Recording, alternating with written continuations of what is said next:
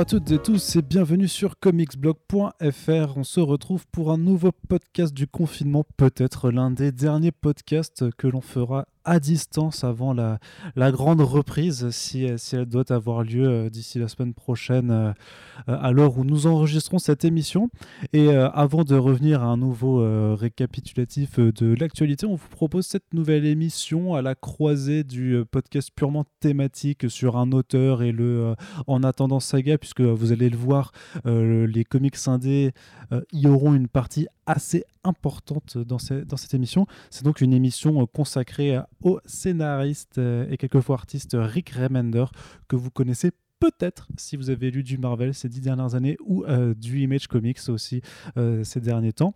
On va donc vous faire une émission pour brasser en gros et en large qui est cet homme, quelle est son œuvre, et nous intéresser surtout notamment à ce qu'il a fait chez Image Comics, puisque c'est l'un des auteurs qui a largement contribué à l'essor euh, de, l'image d'Image Comics euh, en tant qu'Eldorado de l'indépendant euh, à, partir de 2012, au, début des années 2010. Donc voilà, on avait envie de vous faire un, gros focus là-dessus.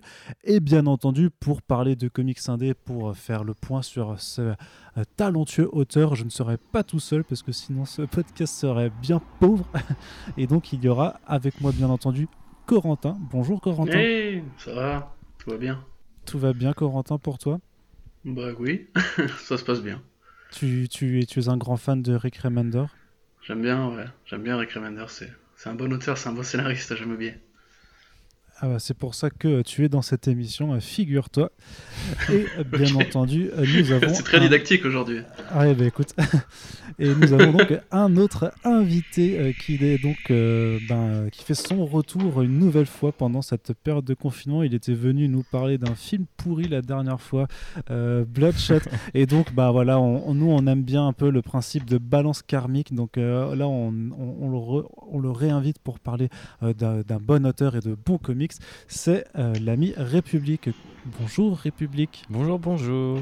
Salut et merci de m'inviter effectivement pour euh, rétablir euh, l'équilibre dans la force. Voilà, et justement, Ou dans le karma. Voilà, bien entendu, au bout de 5 secondes, il ne pouvait s'en empêcher de faire une référence à Star Wars, hein, puisque nous sommes May, the, May the 6 mais euh, voilà, on va pas parler de ça. Mais on souhaite quand même un bon anniversaire à ton podcast Outrider, hein, qui a euh, deux petites années à, son compteur. Euh, et nous n'allons pas faire de placement de produits plus que cela, puisque nous allons rentrer directement dans le vif du sujet. République, j'ai envie de te poser une question toute simple pour démarrer. mais Rick Remender, qui est-ce donc que ce bonhomme? Qui est-ce donc? Alors c'est un, un, petit bonhomme qui est né le, 6 février 1973, euh, donc il a déjà un certain âge, même si euh, il a parfois des, des relents un peu adolescents dans ce qu'il écrit. Il faut savoir que c'est un papa. Euh, d'abord, il était animateur, tu, l'as un petit peu suggéré en disant qu'il était parfois artiste. du coup, c'est sa première carrière, c'est d'avoir travaillé sur des, on va dire des gros dessins animés des années 90, mais qui sont pas forcément des, des films Disney. Donc, notamment Le Géant de Fer.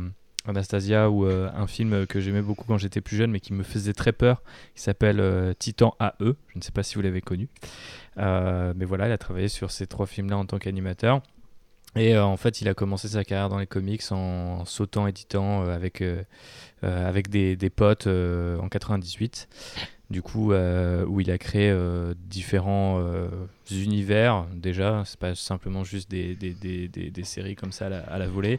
donc, par exemple, Captain Dingleberry, qui était un, truc que moi personnellement je n'ai pas lu, mais que j'ai entendu dire était bien absurde et horrifique, et de trucs qu'on va retrouver un petit peu dans sa carrière par la suite.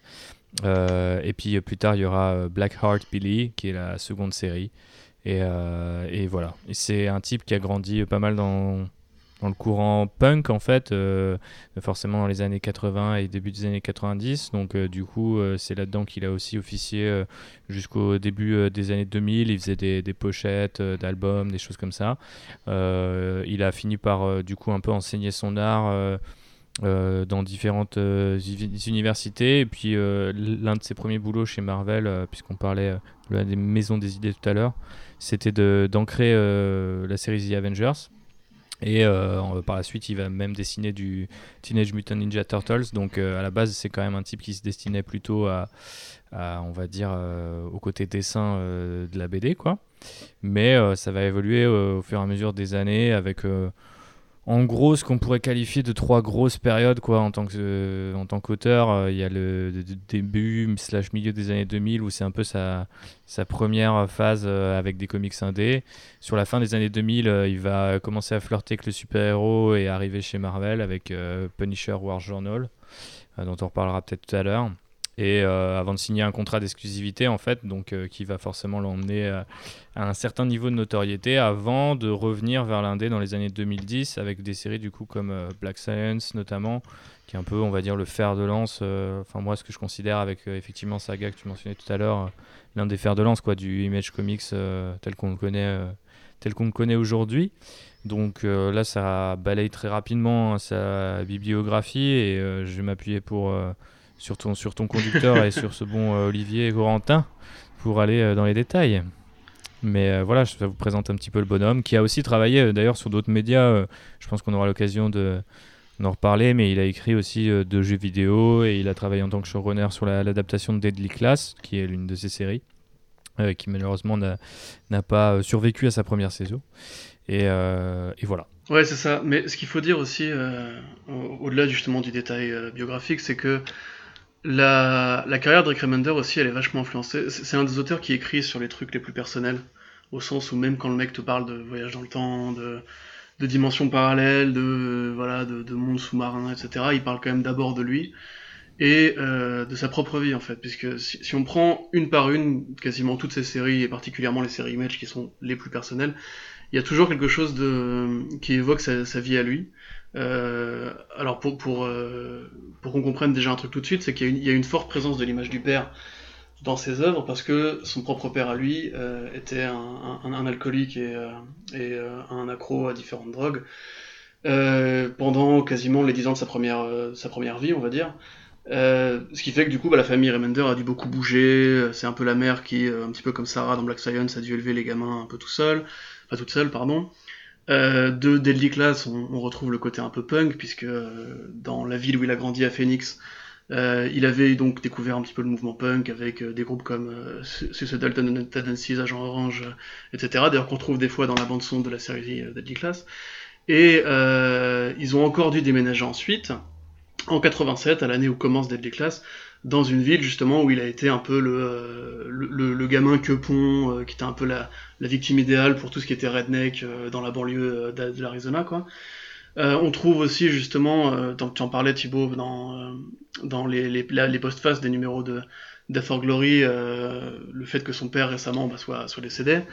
Et mm-hmm. tout ce rapport qu'il a avec sa propre psyché, qui l'a parfois motivé à écrire en fait des séries entières, en accompagnement entre guillemets d'une thérapie ou d'une quête de l'identité, d'une quête de soi, de comment gérer la dépression, comment euh, briser le cycle.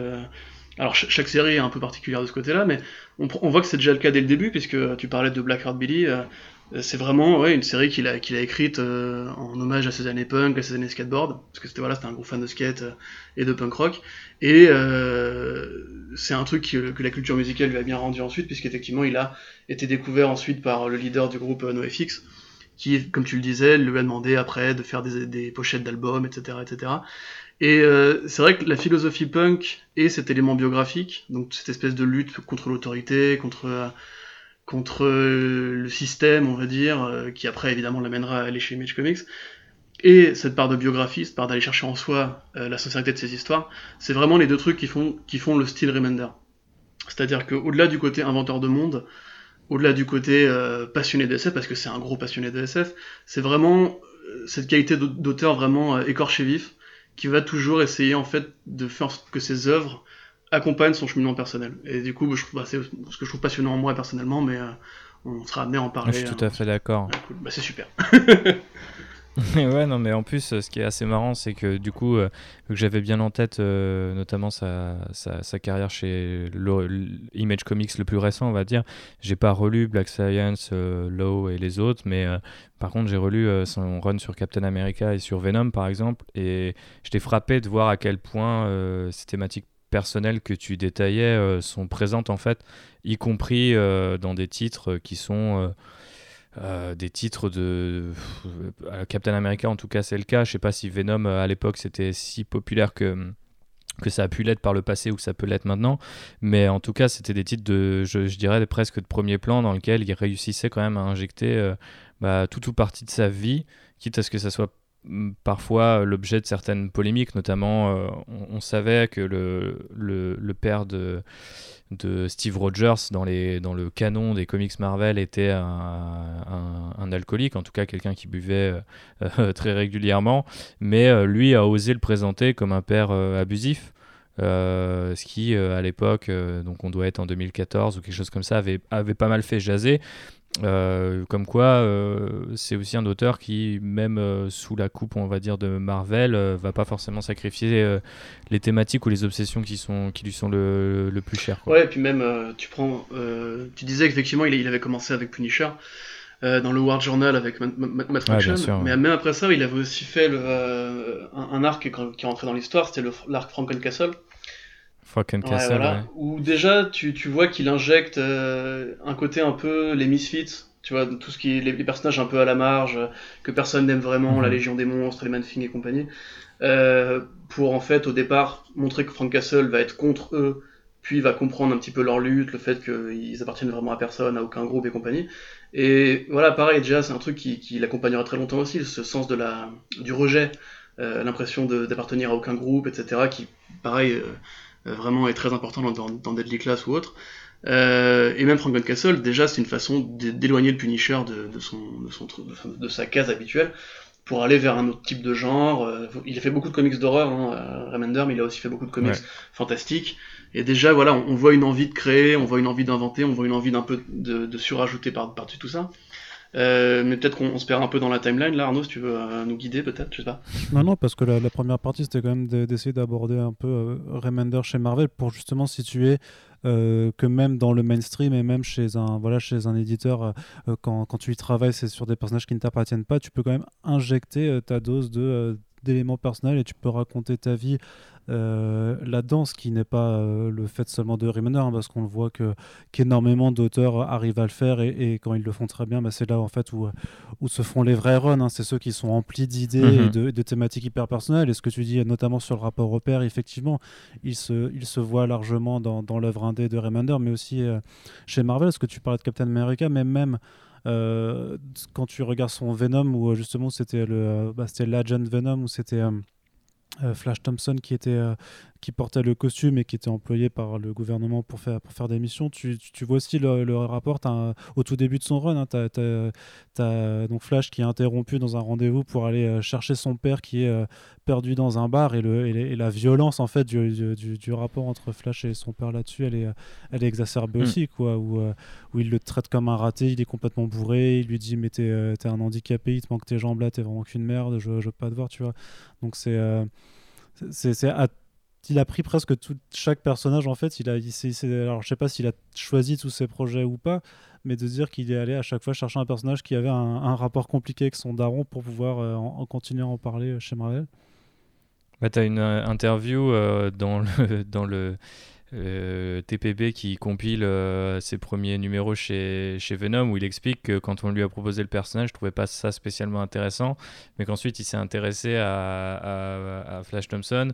Et ce qui a euh, cliqué, on va dire, c'est effectivement de, de, voir sa relation avec, avec son père qui était quelque chose qui qui euh, bien sûr préfigure ce que, ce que euh, Remender a écrit, mais c'est à partir de ce moment-là que l'histoire lui est venue et euh, comme disait Corentin, ça plus l'envie de décaler le personnage dans, une, dans un autre univers, donc là en l'occurrence c'est peut-être un peu le, fait militaire avec le fait de transformer Venom en arme, là inspiré à, finalement accepter le boulot, alors qu'au départ il n'était pas spécialement chaud. Donc euh, effectivement, il faut que ça reste personnel, j'imagine, euh, chez lui pour, euh, pour qu'il puisse écrire. Et moi, je suis tout à fait d'accord avec ton analyse, Arnaud, quand tu dis que effectivement, quand ça l'est, c'est souvent là que naissent les, les meilleurs runs. Et alors, je suis pas spécialement fan de ce qu'a fait.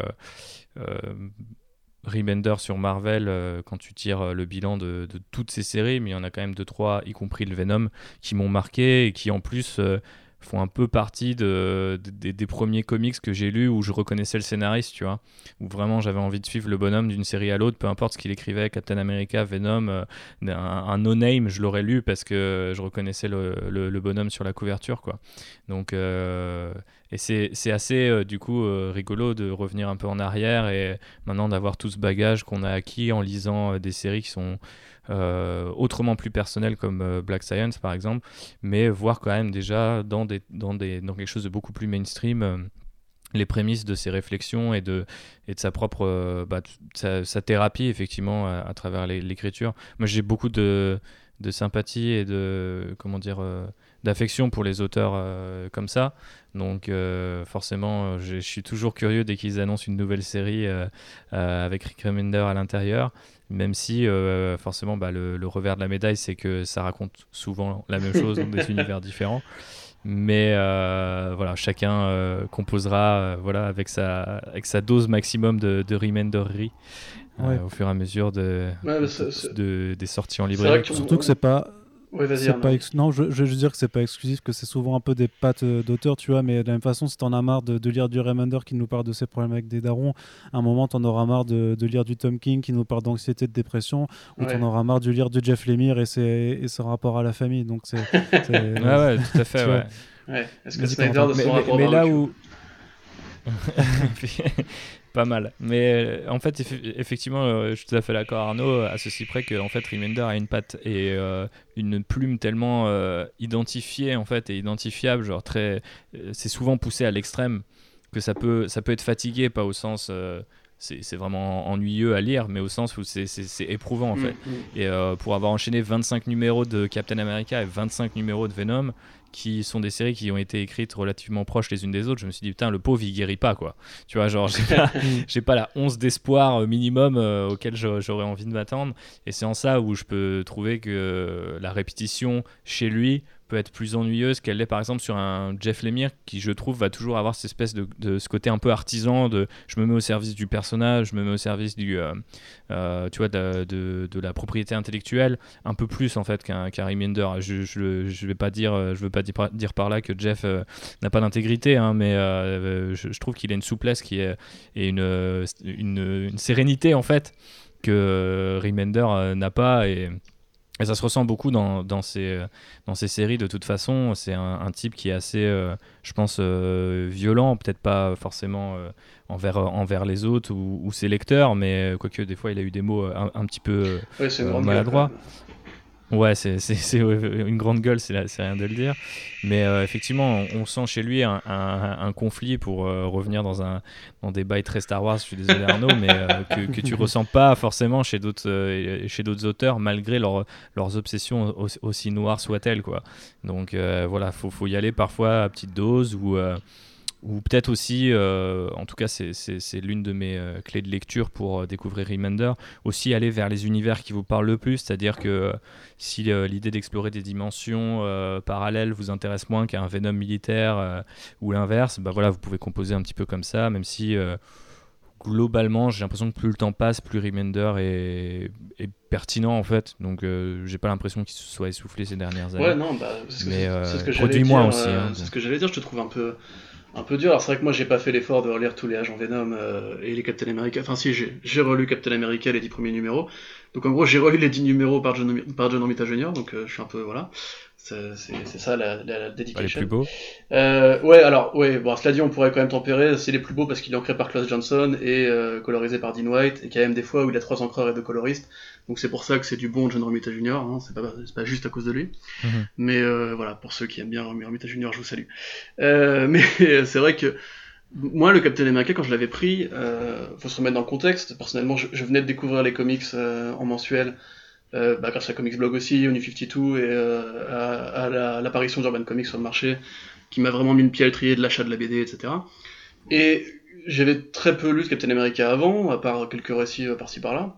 Et honnêtement, je trouve que Castaway in Dimension Z, donc prisonnier de la dimension Z, je crois en français, c'était vraiment un, très très bon, un très très bon arc de 10 numéros, qui bon, pour le coup, effectivement, est un peu fataliste, un peu dépressif, mais ça reste une, une vraie, enfin, on dirait un vrai hommage à Jack Kirby dans le, la construction d'un univers, Mmh, un monde qui est très beau, très coloré, très pulp aussi, euh, très euh, sci-fi euh, sous, euh, sous LSD quoi. Et je m'étais dit voilà, ça peut être ça Captain America aussi quand même. Et après bon le mec rentre dans une dynamique qui est tout autre dans les numéros qui vont suivre. Euh, D'ailleurs on voit aussi dans le personnage de Jet Zola une sorte de rapport au père euh, et au père abusif, à l'enfance abusive et compagnie. Euh, et moi je pense qu'en fait si tu veux ce premier arc était vraiment le plus authentique parce qu'ensuite on, sent très bien que Marvel lui a mis le pied à l'étrier pour préparer Secret Empire en tout cas avec Captain America, hein, parce que c'est là que New va commencer à apparaître, que dans Uncanny Avengers, euh, les, les, les l'Hydra va commencer à redevenir une menace importante, et euh, la finalité avec aussi Sam Wilson qui devient Captain America, etc. Donc ça, ça c'est lui, hein, pour ceux qui ne le savaient pas. Euh, Mhm. Mais du coup, moi je trouve quand même que c'est un run qui est sympathique. Je te rejoins complètement sur le côté, euh, si tu veux, si tu veux faire un bilan de Remender chez Marvel dans l'ensemble, c'est vrai que c'est pas du tout aussi important que ces années Image. Euh, mais pareil pour Agent Venom, ça, moi je suis pas un, un énorme fan des séries paramilitaires. Très honnêtement, euh, voilà, sur- surtout en particulier chez les super-héros, je trouve ça pas forcément toujours très bienvenu. Mais pour le coup, euh, le- je pense que c'est peut-être le meilleur volume qui a été fait sur Venom. Euh, ta suite de Nikkei, qui est, qui est bienvenue lui, lui taper dans le dos depuis, hein, mais voilà, Et qui a fait une référence d'ailleurs très appuyée le temps d'un Oui, bah oui. justement à Rick Tout à fait, bah oui, quoi. c'est c'est même un, vrai hommage. Mais voilà, c'est l'arc de l'agent Venom, il est vraiment hyper intéressant, il est innovant, euh, c'est bien rythmé, les personnages ont de la gueule, il, il y a déjà ce goût pour créer des vilains qui sont assez attachants, euh, avec le Pumpkinhead, quoi. Et c'est vrai que moi, dans l'ensemble, franchement, j'ai découvert Remender à ce moment-là. Jack O'Lantern. Ouais, Jack O'Lantern, exactement, merci. Euh, j'ai découvert Remender à ce moment-là, avant même de découvrir ces séries en indé. Et euh, je me suis dit, non, enfin, ouais, c'est c'est un scénariste prometteur, tu vois. C'était un peu l'époque où on cherchait les, les grands talents de demain. Euh, t'avais Edmondson, t'avais lui, euh, t'avais Scott Snyder, effectivement, chez DC. Et personnellement, j'ai pas fait de comparatif forcément avec, euh, avec euh, ces autres travaux, puisqu'à l'époque, je les avais pas lus. Mais j'ai même pas senti forcément le poids de la dépression. Je me suis juste dit, c'est un mec qui prend les choses au sérieux, c'est serious business et on verra un petit peu où ça mène. Bon, il se trouve qu'après, euh, j'ai rattrapé son, son Punisher, que je trouve vraiment pas terrible. Parce que le Punisher, euh, voilà, c'est compliqué de tenir la comparaison quand t'as eu du Ruka, quand t'as eu du Gartenis, euh, et etc. etc. Bah, sachant qu'il a repris quand même Captain America juste après être brûlé. Ouais, bah ouais. Donc euh, il passait pas non plus euh, derrière, derrière un manche.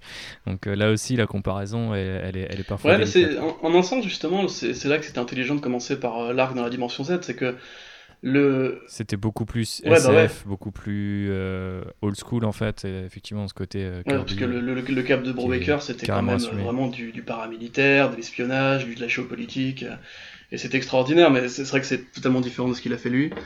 Euh, Mhm. Sinon, euh, rapidement, il y a aussi l'Uncanny X-Force avec euh, Jerome Peña. Parce que c'est un nom qui est ouais, pas mal. qui est pas mal du tout, ouais, tout à fait. C'est un nom qu'on va beaucoup répéter, hein, Jerome Peña, euh, parce que c'est un de ses, un de ses très grands Mhm. amis. Oui, parce qu'il a travaillé aussi avec lui avant, justement, c'était sur le, le Punisher et sur, et sur Venom peut-être même. Mais étaient Euh, ouais, déjà, ouais, ils ouais, déjà ensemble avant. hein. Mais ils ont même fait des, des Après, séries en- c'était un- ensemble. euh. Ou- Oui, vas-y, Arnaud. Oui, oui. euh, non, non, je disais juste que c'était un Openia qui débutait, enfin pas qui débutait, mais je veux dire qui n'était pas encore non plus au, au niveau de maîtrise euh, au- auquel on, on, on Hmm, connaîtra. ah non, par- c'est pas, pas le Opeña d'aujourd'hui, c'est sûr. Après, ils avaient aussi fait Fear Agent et euh, Opeña était passé sur Strange Girl aussi, euh, dont on a peu parlé, qui est un de ses premiers boulots aussi en, en, en indé sur une, petite quepon trop mignonne qui, euh, qui voit sa famille disparaître au moment de, de la rapture biblique. C'est le moment où, où Dieu rappelle à lui les, les, les bonnes personnes qui vont au paradis et laisse sur terre avec les démons, euh, les salopards. C'est un petit, un, petit- un petit peu son, euh, son Tanger à lui. Euh, que pas Mhm. dégueu, mais qui a vraiment tout, tout- toutes les tares de, des premiers boulots. quoi. C'est-à-dire que c'est très énervé, c'est très mal rythmé, et à la fin, ça finit un peu euh, sur le côté euh, c'est pas ma faute, c'est celle des autres, on va dire. Euh, donc moi je recommande pas forcément cette lecture-là, mais après voilà, pour, euh, pour vite fait du coup tirer un bilan sur, sur Marvel, personnellement je trouve quand même que les débuts de son Captain America et même la, transition vers Sam Wilson et euh, Agent Venom, c'est vraiment des trucs qui sont très importants à lire si vous voulez découvrir du coup Remender, pour au moins comprendre un petit peu justement comment le mec euh, a été découvert, parce que c'est vraiment avec ces, numéros-là qu'il a été découvert. Avant ça, c'était quand même un auteur vraiment euh, un peu sous le radar, quoi. Mhm. Complètement. Après, je sais pas dans, quelle mesure on peut les trouver encore aujourd'hui chez, chez Panini, parce que Marvel a depuis et depuis bien conscient euh, de, la notoriété de, Rick Remender, donc il y a souvent des rééditions. Je sais pas si c'est le cas en VF, j'ai pas trop suivi puisque moi je les ai ces bouquins-là, donc euh, j'avouerai que j'ai pas checké depuis longtemps. Peut-être Arnaud t'en sais un peu plus, mais euh, je, t'avoue que j'aurais pu faire des recherches sur les dernières éditions Panini d'avant, mais j'ai pas. J'aurais pu, mais je l'ai pas fait. J'aurais pu le faire.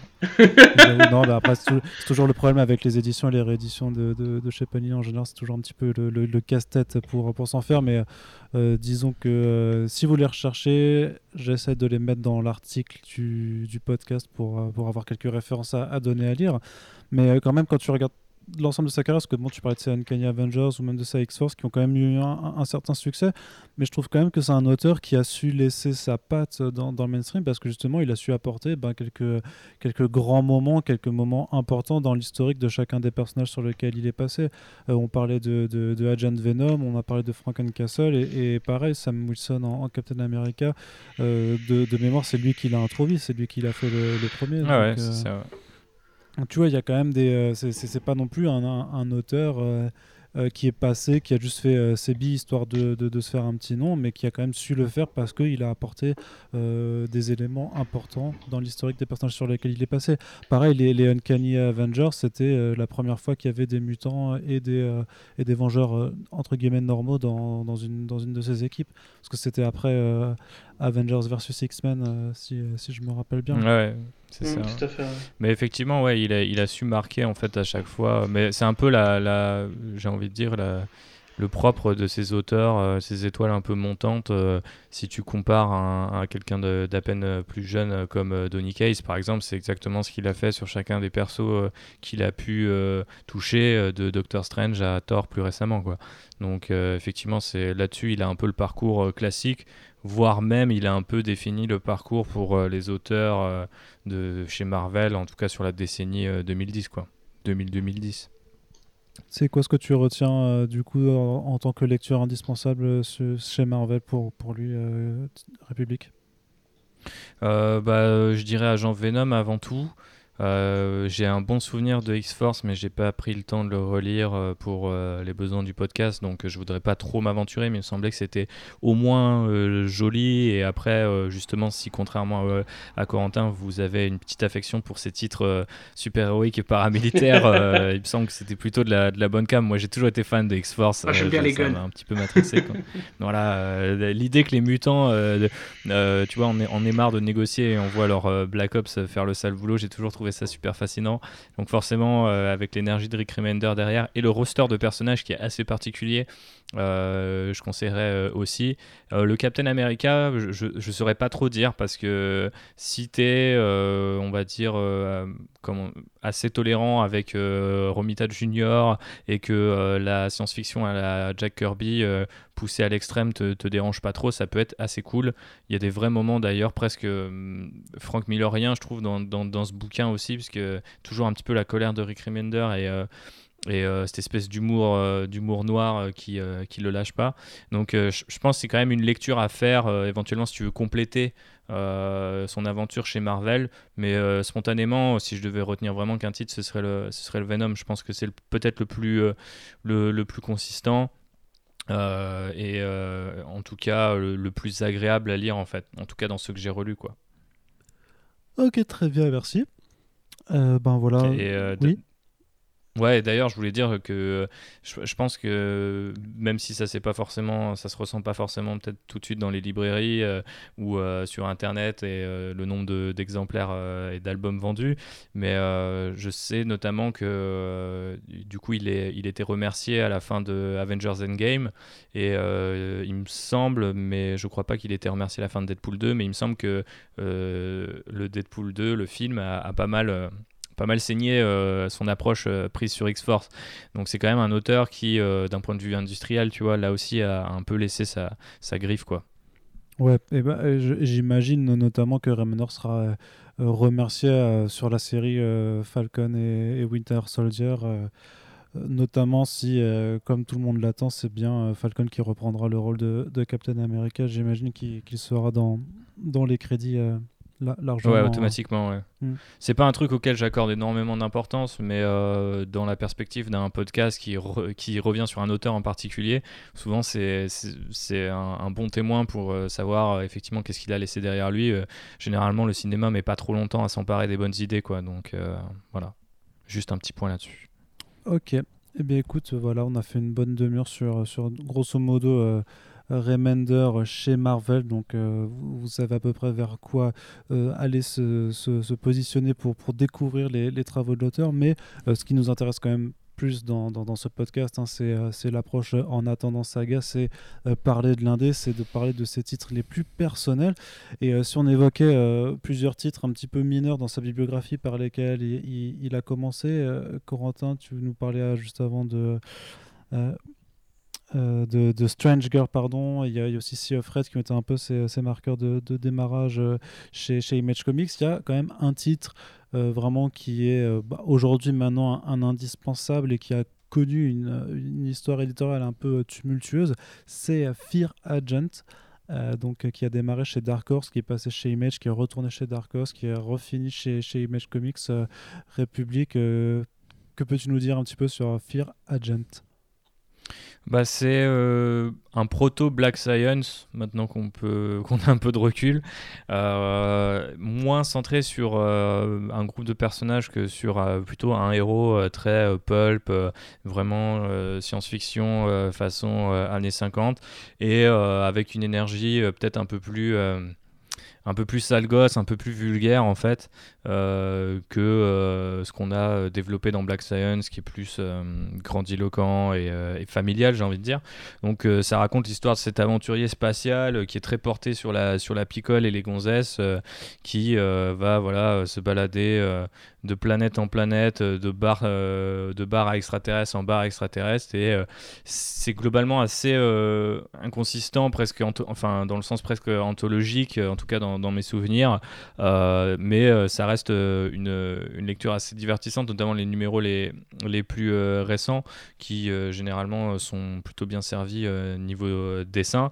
et c'est vrai que ça reste un incontournable, mais un petit peu par... en fait, un petit peu par défaut, je trouve que maintenant ça tient plus forcément la comparaison par rapport à ses titres et ses travaux les plus récents. Maintenant, c'est vraiment l'un des, comment dire, l'un des premiers personnages qu'il a, qu'il a réussi à, à porter et l'un des premiers univers qu'il a réussi à, à, créer quoi.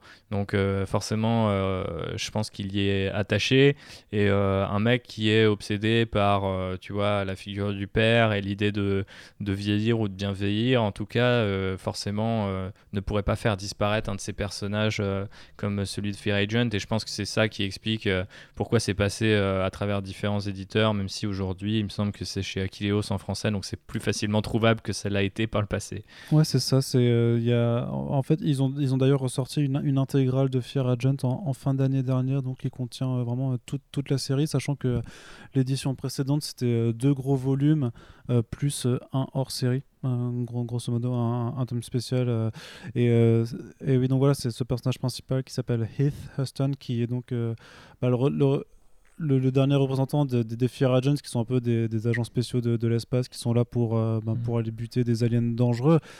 Et Une sorte de shérif chelou. ouais, c'est ça. Mais, euh, mais, je suis pas forcément d'accord avec toi sur le fait que c'est moins pertinent aujourd'hui, parce que du coup, moi, je l'ai relu là, pour, pour, pour, le podcast, et euh, tu as quand même. Euh, donc, comme tu disais, ce mélange de. Enfin, cette envie de faire de la, de la SF un peu pulp, un peu vraiment à l'ancienne, qui se mêle avec des, des thématiques qui deviennent de, de, au fur et à mesure un peu étonnamment, graves, et et en même temps euh, c'est quelque chose que tu retrouves déjà dans que tu enfin que tu retrouveras par la suite dans, dans, les Rick plus modernes. C'est vraiment ce, mélange de de, de, concepts en fait qui, qui, qui, va insuffler dans ces univers parce que tu euh, plus tu te balades plus tu vas sur, sur d'autres planètes tu découvres des civilisations euh, avec des, des, des, des, robots qui enfin des singes qui ont réussi en fait à, tu vas trouver un moyen pour devenir immortel en graffant leur cerveau dans, dans des robots et à voir comment bah, au final ils s'aperçoivent que les ressources pour faire les, les robots sont limitées. Donc donc ils s'aperçoivent qu'il y a une, partie de la population qui va plus pouvoir devenir immortelle par ce point, et donc ça crée une, guerre civile entre eux. Il y, a des, il y a des histoires de, de, de, voyage dans le temps où tu vas te rendre compte que le personnage principal est quand même très déprimé, porté sur la picole, parce que grosso modo, il a un peu tout perdu, et tu vas te rendre compte qu'il est un petit peu largement responsable en fait de, toutes ces pertes, qu'il est dans un cycle un petit peu autodestructeur aussi. Je pense que le rapport à la dépression, il est, il est clairement déjà bien, bien affirmé là-dedans, parce que c'est quand même un personnage qui pourrait essayer d'en faire un petit peu plus pour s'en sortir euh, personnellement mais qui est un peu euh, mu par une sorte de, de, fatalisme, qui, de fatalité qu'il a envie de provoquer. C'est-à-dire qu'il a, il a quand même envie, euh, quelque part, que les choses aillent mal et, et, continue d'aller mal, tu vois. Donc tu, tu, tu, sens déjà à la fois ces, ces thématiques assez, assez personnelles et en même temps, c'est une série qui brasse beaucoup de concepts, beaucoup d'idées, euh, qui est assez rapide. Et bon, sur le dessin, dès le départ, tu avais bah, Tony Moore. Mhm. Peut-être qui, qui, alors qu'à l'époque était sorti de, du début de Walking Dead ou qui, ou qui allait le faire, mais qui était déjà, enfin, euh, bah, qui est solide. Hein. Moi, je trouve qu'il est, est, vraiment solide. Ah c'est l'un des intérêts de la série pour moi. Hein. C'est euh, cette espèce de, de, trait un peu euh, fourmillant qui est parfait pour cet SF complètement, enfin, hyper dense, quoi. Ouais. Et, ça alterne avec notamment Jérôme Opené aussi, qui est, qui est déjà bien en forme là-dessus. Donc, tu as vraiment euh, des, dessinateurs qui sont, euh, bah, qui sont bien, bien déter euh, dès le départ. La, la, série a eu un historique effectivement très compliqué, ça s'est étalé sur, des, pas sur une dizaine d'années pour, pour tout avoir, mais l'avantage maintenant c'est que tu as tout disponible en, en, un seul ou, ou, deux volumes chez, chez Aquilos et ça reste quand même un, travail hyper solide, même avec, avec l'âge. Corentin, toi, t'es pas, pas le plus grand connaisseur par contre de, de Fear Agents euh, euh Non, c'est pas le boulot que je connais le mieux. Pour être honnête, je l'ai pas fini euh, pour l'instant, ce sera prévu peut-être un, jour. Mais euh, non, moi personnellement, je, le, fait est que ça ressemble. Enfin, comme on l'a dit tout à l'heure, c'est un auteur qui a des thématiques tellement personnelles que le, risque de se répéter intervient. Et c'est vrai que moi, après avoir lu Black Science en un sens qui déjà est une répétition de Fear Agent, Sauf que pour moi, elle est plus aboutie, plus travaillée et euh, plus englobante. Je me, trouve, je, me retrouve dans plus de thématiques et dans une richesse d'univers que je trouve plus importante. Peut-être que c'est juste les dessins de Scalera, je sais pas. Mais du coup, ouais, non, j'ai pas. Euh, j'ai vu les qualités, j'ai vu que c'était bien, mais c'est vrai que je me suis un peu dit. Euh, c'est un peu le Remender 101 et vu que j'ai déjà lu un peu comment il avait évolué, ça m'a moins parlé, on va dire. mais je le recommande quand même pour découvrir. Aujourd'hui, Ouais, voilà, disons que si tu commences aujourd'hui, que tu sais rien du bonhomme, ça peut être assez intéressant d'aller euh, retabler sur Fear Agent et je pense que si tu complétiste aussi. Moi, après, c'est vrai que, euh, un peu comme euh, Corentin, du coup, je l'ai découvert sur le tard et après avoir dévoré bah, les débuts de Black Science, de l'eau et consorts. et je sais qu'à l'époque, ça m'a pas mal plu, mais c'est vrai que voilà, plus le temps passe et plus je relis Black Science, c'est pas Fear Agent. Donc après, effectivement, c'est peut-être aussi une résonance, soit avec les dessins, soit avec les thématiques. Euh, je dis pas que c'est un peu le parent pauvre hein, de sa, bibliographie, loin de là, mais je trouve peut-être euh, moins, accessible parce qu'il a plus l'énergie du, du début. Mais je pense qu'un jeune fougueux comme toi, Arnaud, du coup, n'y est pas insensible. Ça, je suis pas vraiment étonné ça fait plus en fait. Ça vient, je découvre que je suis encore jeune et fougueux alors que je suis ton aîné. Mais... ouais, on est tous les deux deux jeunes fougueux. C'est ça. Mais toi, tu es un peu plus fougueux. ok, mais justement, parce que vous. Bon, les gars, si on vous dérange. Euh, ah, écoute, écoute, tiens, tiens la chance. Il y a des gens qui vous écoutent là quand même. Effectivement. mais Black Science, alors, du coup, puisque, puisque on, va, on, va, on va aborder le, bah, maintenant le, le, gros du sujet, c'est un peu vraiment les, les, les, gros titres Image Comics de moderne euh, qu'ont fait Rick Remender. Justement, on peut commencer par Black Science dans la prolongation de, de, de Agents, puisque c'est aussi un titre de science-fiction avec euh, un groupe de personnes qui a découvert une façon de voyager entre des, des mondes parallèles et qui vont un petit peu euh, ben, aller de, de, mal en plus puisque euh, après une, au tout début donc leur première opération ils essaient de retourner chez eux après que leur mission initiale ben, parte largement en couille avec des êtres en forme de grenouille et des autres en, forme de poisson. Et en fait ben, leur appareil déconne et donc ils vont voyager de, de monde en monde. Est-ce que je te résume bien la situation Corentin? Ouais, euh, c'est un très bon résumé. Moi, moi si tu veux, euh, avant vraiment de parler de Black Science, je voulais quand même rappeler qu'effectivement, Rick Remender, donc euh, qu'on considère comme un des, des, des, porte-parole de l'un des modernes, une valeur sûre, comme disait République, ou simplement l'un des très grands. on aurait tendance à dire que Brubaker, Jeff Lemire, Brian Kevon et Remender, c'est un peu les quatre plus grands sur la scène du comics indé aujourd'hui. Ça, ça vient pas de nulle part. C'est-à-dire qu'au départ, lui, donc, a commencé dans, dans l'indé en, en auto-édition. Et il a surtout, il avait rencontré, par le biais de Robert Kirkman, donc l'auteur de Walking Dead, un certain Eric Stephenson en 2004. Donc longtemps, longtemps avant la production indé qu'on connaît aujourd'hui. Euh, à l'époque, il faisait déjà du roman graphique, il avait déjà fait Devolution, il avait déjà fait, enfin, il allait faire Devolution, il avait déjà fait euh, Strange Girl et compagnie, mais le, le truc c'est que il va devenir très pote avec euh, Stephenson, euh, donc qui est le mec qui dirige Image Comics aujourd'hui, qui est le, bras droit de McFarlane, qui est devenu après le, directeur éditorial de, de Comics. Et euh, l'un et l'autre, quand ils ont parlé un, un, petit peu de cette période, ils t'expliquent qu'en fait, l'indé à l'époque ça vendait pas du tout.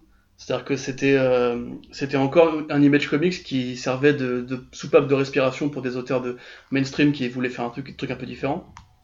Que l'indé était vrai, que le pardon le mainstream était vraiment euh, bah voilà Marvel dans les années 2000 c'était quand même quelque chose de, de très grand qui captait énormément l'attention. Et j'ai envie, euh... envie, de dire je te coupe deux secondes mais je pense que le, le, le gros indé de l'époque c'était Vertigo. Euh, oui, on peut, oui, on peut dire ça comme ça. Bah, même Dark Horse, Dark Horse n'était pas, était pas acheté. Hein. Ouais. Même Dynamite avait des, des bonnes séries euh, à ce moment-là. Ouais. Mais en fait, le, le truc, c'est que Remender, quand il explique ça, il te dit que c'était impossible pour lui de juste vivre de, euh, de son travail en indé, parce que le marché n'était pas du tout dimensionné pour que tu puisses... Enfin, il n'y a pas assez de lecteurs qui s'intéressaient à l'indé pour que tu puisses en vivre, tout simplement. Et c'est pour ça, en fait, qu'il avait shifté vers Marvel euh, vers 2008-2009, parce que justement, il avait déjà une vingtaine de bouquins en indé qui, avaient, étaient déjà sortis, mais euh, dont certains très bons. Mais euh, voilà, c'était pas fait pour, euh, pour être un salaire fixe, quoi, on va dire. Et finalement, c'est Stephenson qui, euh, qui après, en reprenant un petit peu la, ligne d'Image Comics, en s'inspirant du succès de Kirkman et en allant chercher Saga aussi, qui a quand même été l'élément déclencheur de plein de trucs, qui a essayé en fait de construire une sorte de bibliographie, enfin de catalogue plutôt, centré vraiment sur des artistes de talent, par des auteurs de talent, qui avaient une, vision de long terme, et justement inspiré beaucoup par le travail de Karen Berger chez Vertigo. Euh, et justement, il, est venu donc lui-même voir, Stephenson est venu voir Remender et lui a fait, euh, écoute, euh, mon pote, euh, est-ce que tu aurais des trucs que, qui, qui, que tu aurais envie de faire? Je te fais confiance sur tout, tu racontes ce que tu veux, je m'en fous. juste, il faut qu'on bosse ensemble, il faut qu'on qu'on crée cette dynamique. Et Black Science, effectivement, du coup, au-delà même de sa qualité d'œuvre, euh, a fait partie des, raisons pour lesquelles beaucoup de gens sont tournés vers Image Comics à un moment donné. Alors pour parler vite fait du coup du, propos, euh, parce que l'univers effectivement c'est donc un, un, une série de dimensionnautes euh, sur le fait de voyager à travers des différentes réalités alternatives, selon le principe de la mécanique quantique qui veut que quand tu fais un choix, euh, bah, il y a tes deux dimensions qui se créent, une où tu as fait choix X, l'autre où tu as fait choix Y. Euh, le bouquin lui-même parle donc de la, du dimensionnaute Grant McKay, et c'est peut-être le héros le plus biographique de, de Remender, puisque c'est le héros le plus dépressif, c'est le héros le plus punk, c'est le héros le plus, le plus, comment dirais-je, euh, je, absolu. Pas, ouais, absolu, mais je pensais plutôt au fait euh, self-depreciating en, en, français. Euh, ah, autodestructeur. Autodestructeur, merde, putain, trop fort. Autodestructeur, effectivement. Euh, et le bouquin en lui-même, dans son ensemble, parle du fait de briser le cycle de l'autodestruction. C'est-à-dire que c'est un mec qui ressemble vachement à son scénariste, qui a fait plein d'erreurs en tant que en tant que père, qui fait plein d'erreurs en tant qu'homme, euh, qui a un caractère euh, de grande gueule, de rebelle, comme on l'a dit tout à l'heure, euh, qui aime bien s'engueuler avec les gens, euh, qui consacre beaucoup de temps à son travail, pas forcément beaucoup à sa famille, parce que Rim Cremander entre temps était devenu père. et du coup, bah, qu'est-ce que tu fais de ça en fait? C'est-à-dire que tu as le choix, du coup la série parle de choix hein, évidemment, et de déterminisme aussi. qu'est-ce que tu fais avec tout ça? Quelle, solution tu cherches à tout ça? Et en fait, c'est un voyage initiatique en fait pour toute la famille, euh, la famille McKay, à travers justement euh, l'exploration de, du principe quantique qui veut que tes choix aient une importance dans les réalités que tu crées. Donc euh, voilà, pour ça en fait, moi je trouve que c'est une série extraordinaire. Au-delà même du côté euh, voyage dans les dimensions, parce que déjà ça c'est juste dingue. Il y, y, a une richesse, pour employer le mot qu'Arnaud préfère, une générosité euh, dans, euh, dans les concepts développés. Ah, c'est sûr. Chaque, nu chaque, numéro, en tout cas dans le premier arc, ah, est oui, oui. volontairement conçu comme un environnement différent du numéro précédent. Tout à fait. Et puis même c'est un peu moins vérifié par la suite, mais dès le départ, ça annonce la couleur. Quoi. Mais il y, y, a même des, des, des variables euh, qui, qui sont assez bouddhistes, on va dire, dans la façon justement de imaginer qu'en fait dans telle réalité t'es un, es un insecte, dans telle réalité t'es es une plante et compagnie. Il euh, y a un côté euh, chercher l'origine de la vie, chercher l'origine de l'univers. Il y a un côté euh, évoquer des sujets sociaux comme la conquête de, des États-Unis par, euh, par, la conquête de l'Ouest au détriment du peuple natif américain. Euh, il y a de la fantaisie, il y a de la science-fiction, il y a un peu d'horreur aussi. Enfin, il y a vraiment des trucs super variés et est magnifiquement rendu par Dean White et Matteo Scalera, enfin plutôt Matteo Scalera et Dean White. mais voilà, moi personnellement, la raison pour laquelle ça m'a plu, plus que Fear Agent encore, c'est que je trouve que c'est un bouquin qui part sur, le sur, de la dépression et qui, au fur et à mesure, un petit peu comme, euh, comme dans, euh, dans ces grands voyages stellaires, justement, euh, ou ces grands récits initiatiques où les héros apprennent quelque chose en, cours de route, c'est un peu tout le côté comme Bélien ou l'écriture à la Dan Harmon. Grant McKay va devenir un personnage vraiment super attachant, en dépit de ses erreurs, et on voit à quel point la série en fait sert justement de boussole morale dans l'évolution psychologique de Rick Remender. Et moi personnellement, bon, c'est vrai que c'est un truc que Thibaut avait écrit dans, le conducteur, qui fait un programme qui sert de conducteur, euh, c'est que Remender, il parle beaucoup à notre génération, parce qu'on est une génération de grands dépressifs, euh, parce qu'on est une génération qui se pose des questions par rapport à l'avenir, parce qu'on est une génération qui a, du mal à trouver sa vocation, euh, ou en tout cas qui tâtonne, qui vieillit peut-être plus lentement, etc. Et moi je trouve tout ça en fait dans Black Science. Je trouve que c'est vraiment un bouquin qui, dans lequel j'ai trouvé énormément de trucs personnels. Euh, sur le, fait de, de, jamais vouloir accepter ses erreurs, sur le fait de se sentir un peu rejeté, de consacrer trop de temps à son travail et pas assez à son foyer. Euh, et voilà, personnellement, je trouve que c'est vraiment un, petit chef-d'œuvre euh, qu'on peut détailler si vous voulez, mais bah, à mon sens, au-delà même du côté, de la générosité, c'est vraiment un bouquin euh, ouais, qui, te parle à toi lecteur en 2020, quoi. Et voilà. République. Je sais pas trop quoi ajouter. Euh, j'ai Olivier qui, qui m'enlève les mots de la bouche là pour le coup. Non, euh, il a su, il, il, a, il a piqué jusqu'à jusqu'à mon, mon, dernier argument, tu vois. Donc, euh, mais il a raison. Il a, il a dit mieux que je n'aurais pu espérer le faire. vraiment, effectivement, moi ça me parle par rapport à ça. je suis rentré dans dans cet univers de Black Science par euh, la sortie du premier tome chez Urban, sachant que mon meilleur pote Raphaël avait déjà eu le TPB en anglais, je crois qu'il lui avait ramené sa sœur ou quelque chose comme ça, que j'avais, euh, tu vois, un peu bugué sur la couverture, cette espèce de grande... C'est un truc euh, qui est hyper marquant, je trouve, en librairie. Euh, les couvertures qui fonctionnent euh, très bien. Avec cette espèce de grande bande blanche et le logo qui est, qui est sur le côté et tout, avec à chaque fois une partie de l'univers qui est montrée dans, dans, cette espèce de, de, longue bande de, de dessins. et Scalera trouve toujours des compos complètement. Enfin, qui, qui donnent envie, quoi, tout simplement. Et euh, c'est vrai que j'étais rentré par la porte de, tout simplement de cette, euh, cette couverture, simplement sur la promesse de Rick Remender et, euh, et l'idée d'un pitch de comics un peu ultime, c'est-à-dire qu'il n'y a, a, que dans cette industrie-là que tu peux te permettre de dire chaque numéro c'est dans un univers différent avec une variante du personnage principal ou des personnages principaux. et c'est parfait pour que un seul euh, dessinateur accompagne Rick Remender sur l'intégralité de la série, si je dis pas de bêtises. Ce qui est un peu, sais pas du jamais vu, mais c'est quand même de plus en plus rare de nos jours, y compris sur les autres titres de Rick Remender. Donc, euh, souvent d'ailleurs, quand il se passe de son artiste, on va dire, euh, principal et qui, que c'est l'équipe B qui joue, c'est quand même assez violent le, décalage entre les deux. Donc là, Black Science a, a le bon goût d'être hyper consistant là-dessus, tout en étant inconsistant dans le sens vraiment, effectivement, très généreux, très juste euh, complètement euh, dingue en fait de, de créativité quoi. Euh, c'est à dire et si, si, tu prends juste le premier tome parce qu'il y a sans doute beaucoup de gens qui nous écoutent qui n'ont peut-être pas encore eu la, chance de le lire mais il y, a des moments où je le relis juste pour tu vois cette, cette bouffée de d'inspiration quoi tout simplement parce que je dis c'est quand même assez fort de, de, de comme ça de placer autant de concepts euh, visuels ou narratifs euh, comme ça euh, d'un chapitre à l'autre quoi. Et donc le premier tome effectivement tu vas avoir un chapitre qui se passe dans une espèce de guerre des tranchées un autre dans un univers très SF puis tu reviens à quelque chose de très pulp presque Indiana Jones Rocketeer enfin ça brasse tout un tas d'affluences jusqu'à euh, des trucs euh, de type euh, presque, tu vois, qui relèvent un peu de l'ordre du, conte ou de la fantaisie, comme le disait Corentin tout à l'heure, tu vois. Donc, moi, personnellement, je suis, je suis forcément rassasié sur le, de, ce point de vue-là. Et en plus, les tomes, même les plus introspectifs ou, ou comment dire, ceux qui font le moins avancer l'histoire globale, le fil rouge, me laissent toujours complètement euh, tu vois, genre sur le cul, quoi, parce que euh, je vois un type qui fait son introspection et je comprends toujours pas pourquoi elle reflète à, ce point euh, la mienne, en fait.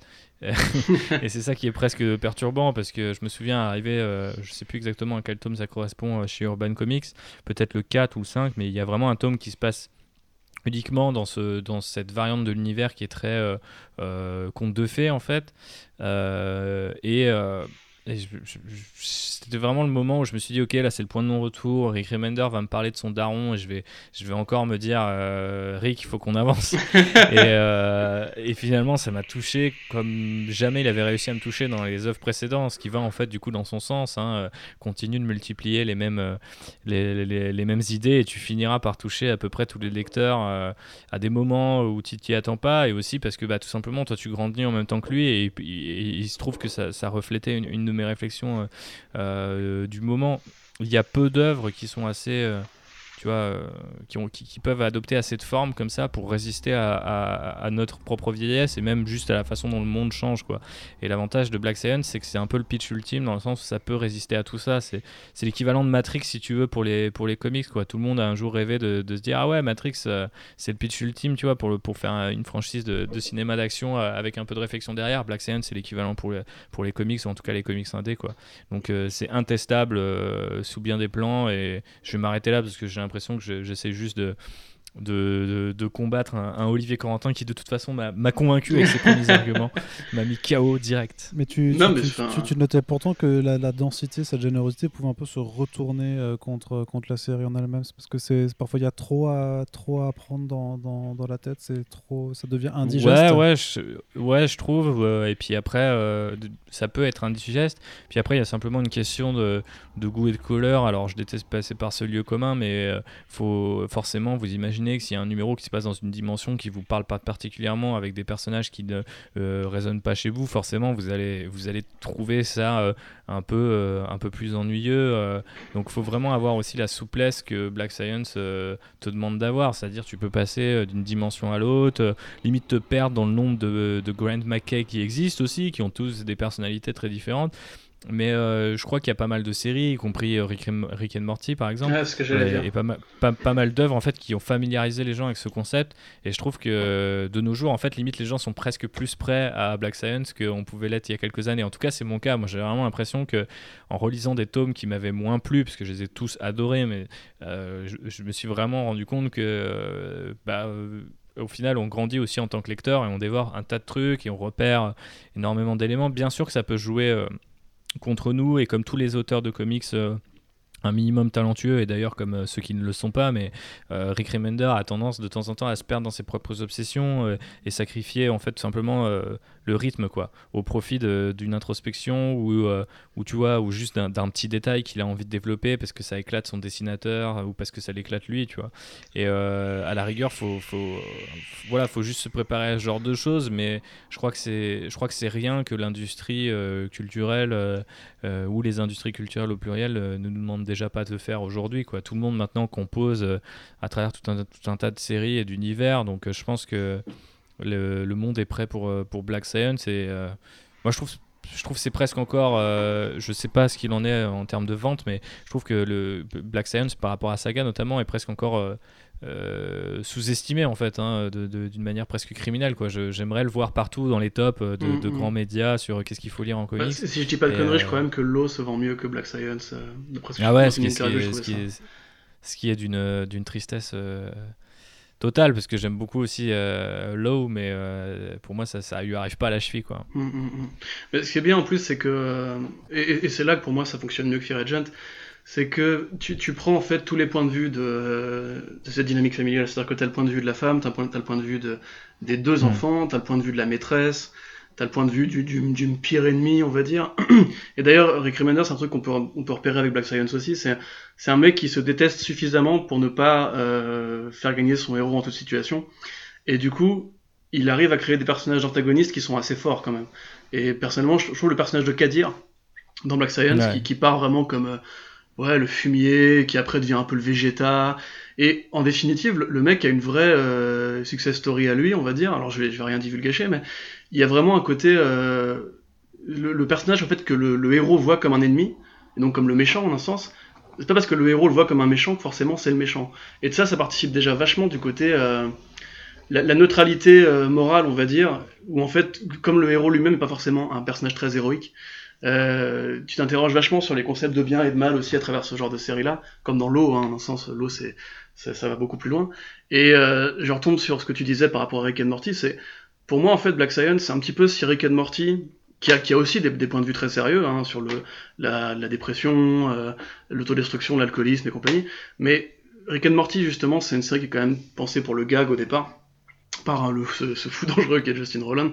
Du coup, ça peut être parfois un peu frustrant de te dire que tu as justement toute cette, cet immense terrain de jeu et qu'au final, tu retombes un peu toujours sur des épisodes qui, euh, alors soit sont trop méta, soit sont trop comiques, compagnie. J'adore Rick and Morty, hein, c'est pas un scud ou quoi, mais mais euh, c'est vrai que justement quand, quand tu vois cette, ce magnifique concept qui est le multivers. Euh, moi, pour rien vous cacher, j'ai découvert Black Science quasiment en même temps que j'ai découvert les BDO, donc euh, forcément, euh, s'évader un peu dans des dimensions parallèles, c'était un truc cool à faire, voilà, avec un petit, un petit spliff, un petit spliff à côté. Mais c'est vrai que justement, tu, vois la façon dont c'est fait avec sérieux, et où finalement, même dans ces univers qui créent, qui parfois ont l'air un peu loufoques, il y a toujours une sorte de, de cohérence générale, sans y croire forcément, parce que t'es pas forcément obligé d'y croire, mais il y a un côté, ces réalités, c'est pas juste du jouet c'est-à-dire qu'on les prend au sérieux. Si elles sont détruites, c'est que c'est triste, c'est grave. Euh, c'est pas juste un truc que tu mets en lecteur en mode genre tiens voilà ton bonbon de, de bizarrerie et puis tu reviendras la semaine prochaine etc. Mmh. Et ouais, je vois ce que tu veux dire. Ouais. Voilà et c'est ce que je trouve beaucoup moins dans Rick and Morty par exemple mais par contre c'est vrai que très clairement si vous aimez Rick and Morty et j'ai même plus loin si vous, si vous aimez Rick and Morty pour son côté sérieux et pas juste pour son humour pour le côté euh, la dynamique Rick et Morty le grand-père et le petit-fils ou l'alcoolisme de Rick ou la dépression de Rick etc. Il faut vraiment lire Black Science c'est super important parce que c'est à la fois complémentaire et supérieur sur plein de points, euh, notamment dans le voyage est accompli. Et même au niveau de, de, des symboliques, je pense que enfin, le, le, rapport au père est super important, mais euh, Rick Remender était devenu père à ce moment-là, et c'est un, un, mec qui compte pas ses heures de boulot et qui a aussi une grande gueule et qui, voilà, on, imagine qu'il doit avoir les mêmes rapports que Grant à sa femme. Euh, enfin, je pense pas qu'il l'ait trompé, je pas, mais voilà. Euh, mais voilà, il y, a aussi ce côté justement, euh, un, mec qui regarde un petit peu comment est-ce qu'il applique des comportements avec lesquels il a grandi, euh, en essayant un petit peu de briser le cycle, de ne pas reproduire les erreurs de ses parents, etc. Enfin bref, c'est vraiment super intéressant à plein de niveaux. Et euh, juste vite fait, euh, tu, parlais effectivement de la, du, style et de la couverture et compagnie. Euh, bon déjà, il faut savoir que comme il est storyboarder, euh, Remender écrit, précise bien ses cases et parfois même les, les, dessine dans ses scripts pour ses dessinateurs. Alors il y en a qui s'appelaient, il y en a qui s'appelaient pas. Euh, apparemment, Openia est très open avec ça, euh, Wes Craig un peu moins. Mais euh, pour moi aussi, la, la grande réussite. Ça m'étonne pas parce que des, des classes, c'est justement le, le, le, le, titre de Remender qui a le moins la tête d'un titre de, ouais, bah ouais, Remender. Ouais, et qui brille justement par sa composition vraiment originale pour, pour, un titre de, de Remender. Quoi. Mais, et pour un titre tout court d'ailleurs. mais, mais, du coup, c'est le monde aussi que fait Scalera avec euh, ses aplats de peinture de Dean White. Pour moi, c'est un comic qui a, qui a, vraiment une gueule extraordinaire. Là, récemment, euh, il y a eu, euh, y a eu une news sur un crossover. Euh, enfin non, qu'est-ce que je raconte? Il y a eu l'arrivée de, enfin l'annonce de l'arrivée de Space Bandit de Marc Millar et Matteo Scalera en France bientôt chez Panini. Du coup, j'ai été amené à, terminer Space Bandit, ce que, ce que je n'avais pas fait. Et franchement, c'est le jour et la nuit. C'est-à-dire que la façon dont Scalera, qui est un mec très généreux, même sur une série aussi anecdotique que Space Bandit, invente des mondes dans Black Science et la façon dont il invente des mondes dans Space Bandit, vraiment c'est euh, c'est ouais c'est genre euh, mode 50% mode 100% F1 karting euh, au, au coups, voilà ce que vous voulez quoi c'est et, et, pour le voilà pour le coup vraiment c'est aussi un truc qu'on peut dire sur Remender c'est qu'il sait très bien s'entourer. Les artistes qu'il choisit sont vraiment euh, en tout cas pour toute, toute la période Image Comics hein, sont toujours des, des génies et euh, voilà moi je, je, le dis une fois et je le dirai peut-être plus par la suite c'est magnifique. Euh, Black Science comme les autres je parie que tu le diras, que tu diras encore une fois ou deux sur, sur, sur l'un des autres titres. On, on, peut passer du coup, pour rester un peu toujours dans cette thématique de science-fiction, à Low, euh, donc euh, toujours de Rick Remender, mais avec Greg Tokeny, qui est aussi un titre de SF, mais plus aquatique et euh, moins porté sur la thématique forcément du père, mais par contre en termes de, de, de, de dépression, de perte d'espoir et justement de s'accrocher à un espoir. Euh, moi, j'ai pas eu le temps de, de, relire ce que, ce que j'ai vu, mais je rappelle que c'était euh, suffocant. Euh, vraiment, je, je trouvais que c'était République. Est-ce que tu peux nous parler un petit peu de Low Ouais, bah effectivement, euh, pas tout à fait la, la, la, même promesse de base parce que euh, là où on va euh, explorer tout un tas de dimensions dans Black Science, ici on reste dans, la, dans les profondeurs des océans qui ont été en fait prises d'assaut par l'humanité pour en gros résister à l'apocalypse. Et se sont développées comme ça plusieurs tribus qui vivent dans des, dans, soit dans des bases, soit dans, des, dans tout simplement des, des sous-marins, des, des, villes cachées comme ça sous la flotte. Et euh, donc là encore, il y a un gros côté world building, si vous me pardonnez l'expression, et on, tombe vraiment sur euh, voilà, des, forcément des, pirates, euh, des sirènes, tout un tas de mutations qui amènent l'humain à, à s'hybrider avec des créatures plus aquatiques. Donc c'est génial et c'est très, c'est très joli, c'est magnifique dans un autre style. parce que là où Scalera va avoir des traits très précis et un quadrillage assez strict, Tokini est beaucoup plus dans quelque chose de, très organique. Et euh, d'ailleurs, en fait, euh, c'est un peu. Euh, si, vous connaissez un petit peu votre, votre ESF, l'eau, ça se situe plutôt du côté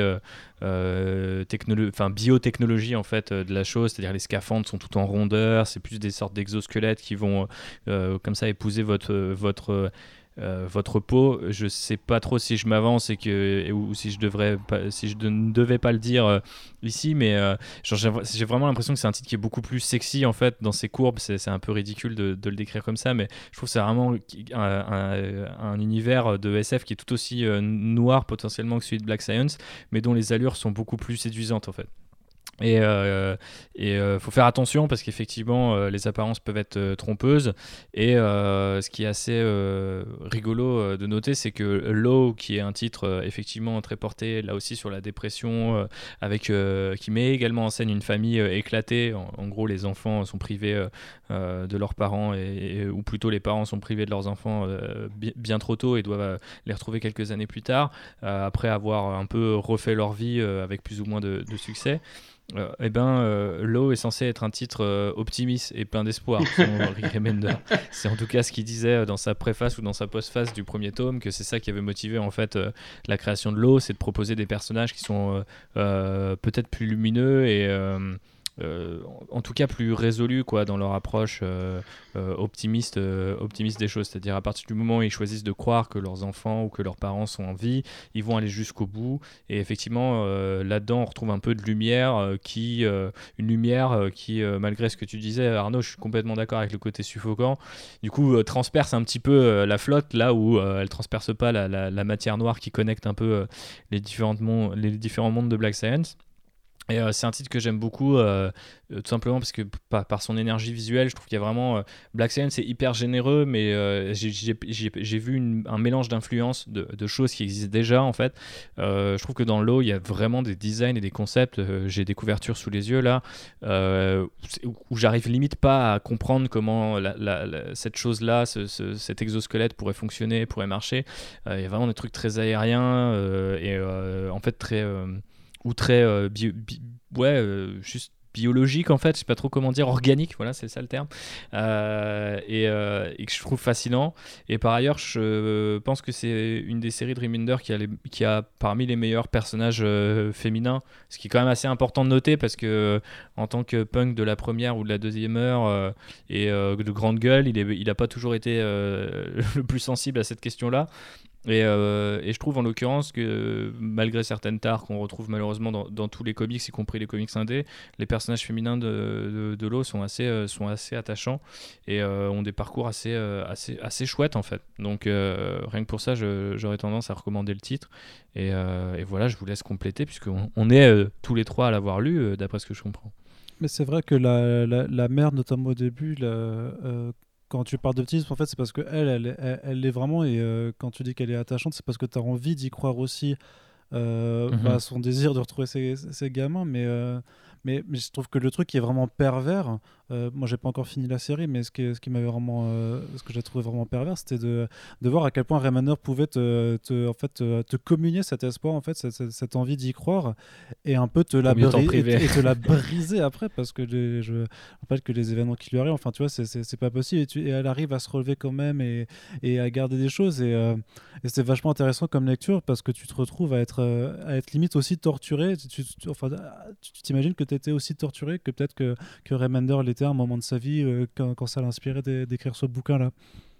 Mm. Et pour le coup, euh, pour faire un parallèle avec euh, son revenir brièvement sur son parcours chez Marvel, c'est déjà une espèce de qualité, cette espèce d'optimisme complètement aveugle qui forcément est, est, associé à Captain America et qui, je trouve, il arrivait à, saisir en fait dès, dès, dès, les premiers numéros.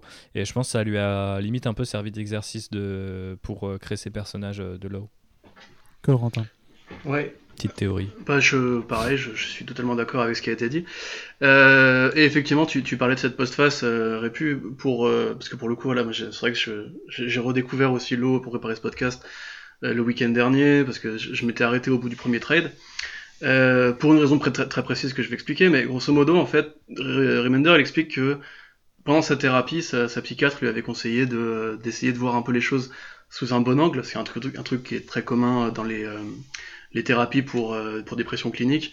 C'est en gros essayer d'appliquer une philosophie optimiste à la sa vie de tous les jours et en mesurer les effets, euh, les, effets à court ou moyen terme.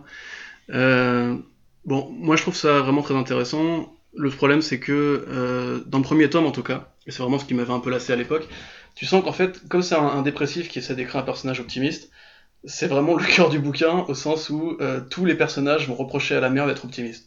C'est-à-dire qu'ils vont vraiment lui dire mais tu nous fais chier, ah tu nous emmerdes, toujours voir les choses euh, sous, sous, sous, un grand jour, c'est la fin du monde on t'a dit, arrête de casser les couilles, on va tous crever et tout. Et, euh, je trouve en fait qu'il arrive pas du tout à se dépatouiller de l'optimisme dans, dans ses débuts. Après voilà la série évolue vers des trucs beaucoup plus intéressants. Mais, mais qu'est-ce qu'il y a pas de, est-ce qu'il y a pas quelque chose de, de tout à fait touchant Oui, bah oui, bien sûr. C'est trop mignon, tu vois. C'est le mec qui, qui prend l'optimisme comme si c'était un, objet un peu complexe et, euh, et, difficile à aborder, qui savait pas trop quoi en faire, etc. Et du coup, il essayait de le mettre en conflit avec la réalité. Et euh, ça fonctionne pour moi en fait à partir de, de la fin de l'arc des pirates. Euh, J'y retrouve aussi beaucoup de BD italiennes. Alors évidemment Tokini, euh, voilà, Tokini avec qui il avait collaboré sur The Last euh, Days of, euh, American Crime. Euh, je, sais pas si on voulait en parler, mais voilà, c'est une petite BD sympathique sur, un, heist. qui sera qui sera adapté enfin qui est adapté en film qui arrivera a priori sur Netflix dans les prochains mois. Bah, a priori le 5 juin d'ailleurs je... ouais je, je, voulais le dire mais vu qu'il y a eu zéro confirmation là-dessus voilà. Ouais ouais ouais ça roule. Et du coup ouais, ça fait vraiment très BD italienne. Moi ça me fait penser un petit peu à alors pas du tout au niveau esthétique, mais ça me fait penser à Druna de Serpieri, qui est aussi une BD euh, très fataliste euh, et surtout très, enfin, où il y a un petit peu ces traits justement vachement flottants, euh, un peu aquarelle et compagnie. Et surtout, comme tu disais, ça fait très sexy. C'est peut-être la BD de, de Remender où il y a le plus de cul. C'est un, un, trait commun à la science-fiction des années 70, la science-fiction érotique, euh, mmh. d'imaginer justement des mondes un peu aspirés par la romantique, les, les orgies de l'époque, le côté un peu décadent de la civilisation, et euh, puis des héroïnes aussi euh, au, physique euh, assez chatoyant, on va dire, qui n'ont pas peur d'assumer leur courbe. Il y a notamment une scène qui fait très Metal Gear Solid où l'une des deux filles un peu défonce une armée de, de, vilains, de vilains, comment on dit déjà le terme? Thibaut aide-moi. Dans Warhammer, les, les, gens qui combattent les, les gens qui, qui ne sont pas religieux, c'est? Les inquisiteurs. Les inquisiteurs, voilà. Qui combat une armée d'inquisiteurs, pardon, avec une, une, armure complètement topless. Euh, on sent que Tokini, justement, son, son, goût pour les silhouettes et les corps euh, va très bien avec cette création d'univers où tu disais effectivement où les armures sont plus partie intégrante de, de ta structure organique. Euh... Mais étrangement, ça, ça, devient pas vulgaire en fait. Non, c'est ça non, qui est non. assez. Enfin, je, je, je, me suis un peu tiré une balle dans le pied en disant que c'était euh, un univers de SF un peu plus sexy que Black Science, parce qu'effectivement, j'avais pas pensé à tout ça. Et maintenant, euh, les scènes d'orgie, les couvertures hyper suggestives de, de, de, Tokini me reviennent, mais je les ai sous les yeux et effectivement, j'ai pas vraiment l'impression que. Tu vois, aujourd'hui ou, ou dans certains univers ou avec certains dessinateurs, c'est typiquement le truc qui fait que j'ai pas forcément envie d'ouvrir la couverture, alors que là, à l'inverse, j'ai ce j'ai cette curiosité qui, euh, qui me chatouille le cerveau. Ouais, bah ouais, mais c'est un, C'est une sorte d'art érotique euh, qui, qui, qui, appelle vachement Metal Hurlant aussi, ou les œuvres de Bilal. euh, voilà, c'est une facilité. De toute façon, en, en général, les, les, comics comme ça ont, ont pas peur de mélanger euh, le sexe, euh, qui fait partie des, des, instincts un peu primaires que tu peux rendre euh, en fiction avec la violence, quand tu veux décrire un monde de façon qui est au bord de la ruine. Après, moi, il y a vraiment des passages que je trouve mortels. Il y a des designs d'armure qui sont vraiment mais, à tomber par terre. Euh, L'armure, euh, je sais plus comment elle s'appelle, mais le helm, il y, a une, euh, le truc. il y a une armure en particulier qui est très importante et qui est vraiment magnifique. L'armure du daron Espèce de gros scaphandre que porte la fille, je crois, il me okay. semble, à un moment. Ah ouais. Et ouais. Cette et boule puis, rouge. T'as as aussi des, des, scènes vraiment merveilleuses où tu vois les, les, les héros qui, qui, naviguent dans la flotte avec des espèces de monstres géants. Euh, c'est encore une fois c'est très généreux euh, au niveau de, du bestiaire il y, y y a, des civilisations entières qui sont créées des modifications, un rapport à l'homme qui est super intéressant. Maintenant, moi je trouve que euh, peut-être qu'il parce qu'il s'était un peu purgé avec Black Science ou qu'il partait sur d'autres projets, tu parlais du problème de rythme et du fait que d'un seul coup la narration allait s'arrêter pour suivre un point de vue particulier ou accélérer d'un seul coup, d'un autre coup pour aller un peu plus vite. là, je trouve que c'est peut-être l'une de ces séries où il maîtrise le, moins le rythme, au sens où vraiment il y a, des, mots entiers qui passent en un numéro, il y a des, événements qui vont un peu trop vite parfois ou trop lentement à d'autres moments.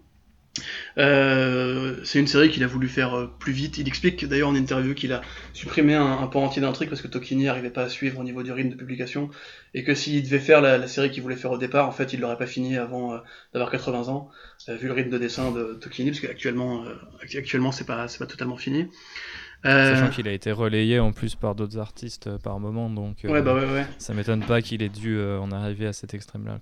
Après, pour moi, c'est un vrai plaisir esthétique et pour moi, enfin, qui aime bien justement ce genre de science-fiction qui cherche un petit peu, d'autres référents que les étoiles. Euh, voilà, c'est Waterworld, c'est euh, Waterworld en bien, on va dire. C'est euh, un peu vernien aussi par moment. Enfin, c'est vraiment super bien.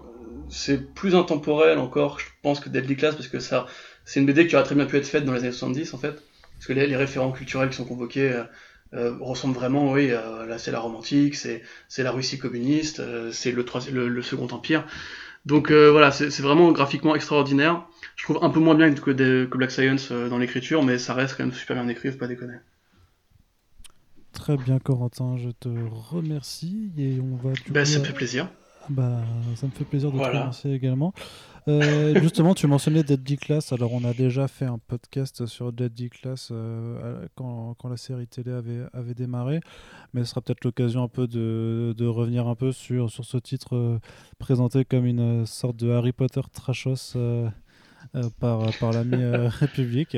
C'est comme ça, donc voilà, une, dans une école où on forme des, des assassins où euh, là c'est plus le côté punk euh, de Rick Remender euh, qui s'exprime, notamment avec ce que tu disais avant, les, référents culturels. République, je te repasse la parole un petit peu pour Daddy Class, qui, vaut notamment, on l'a dit avant brièvement, mais pour les dessins de Wes Craig avec un C'est magnifique de Corentin que, que j'anticipe.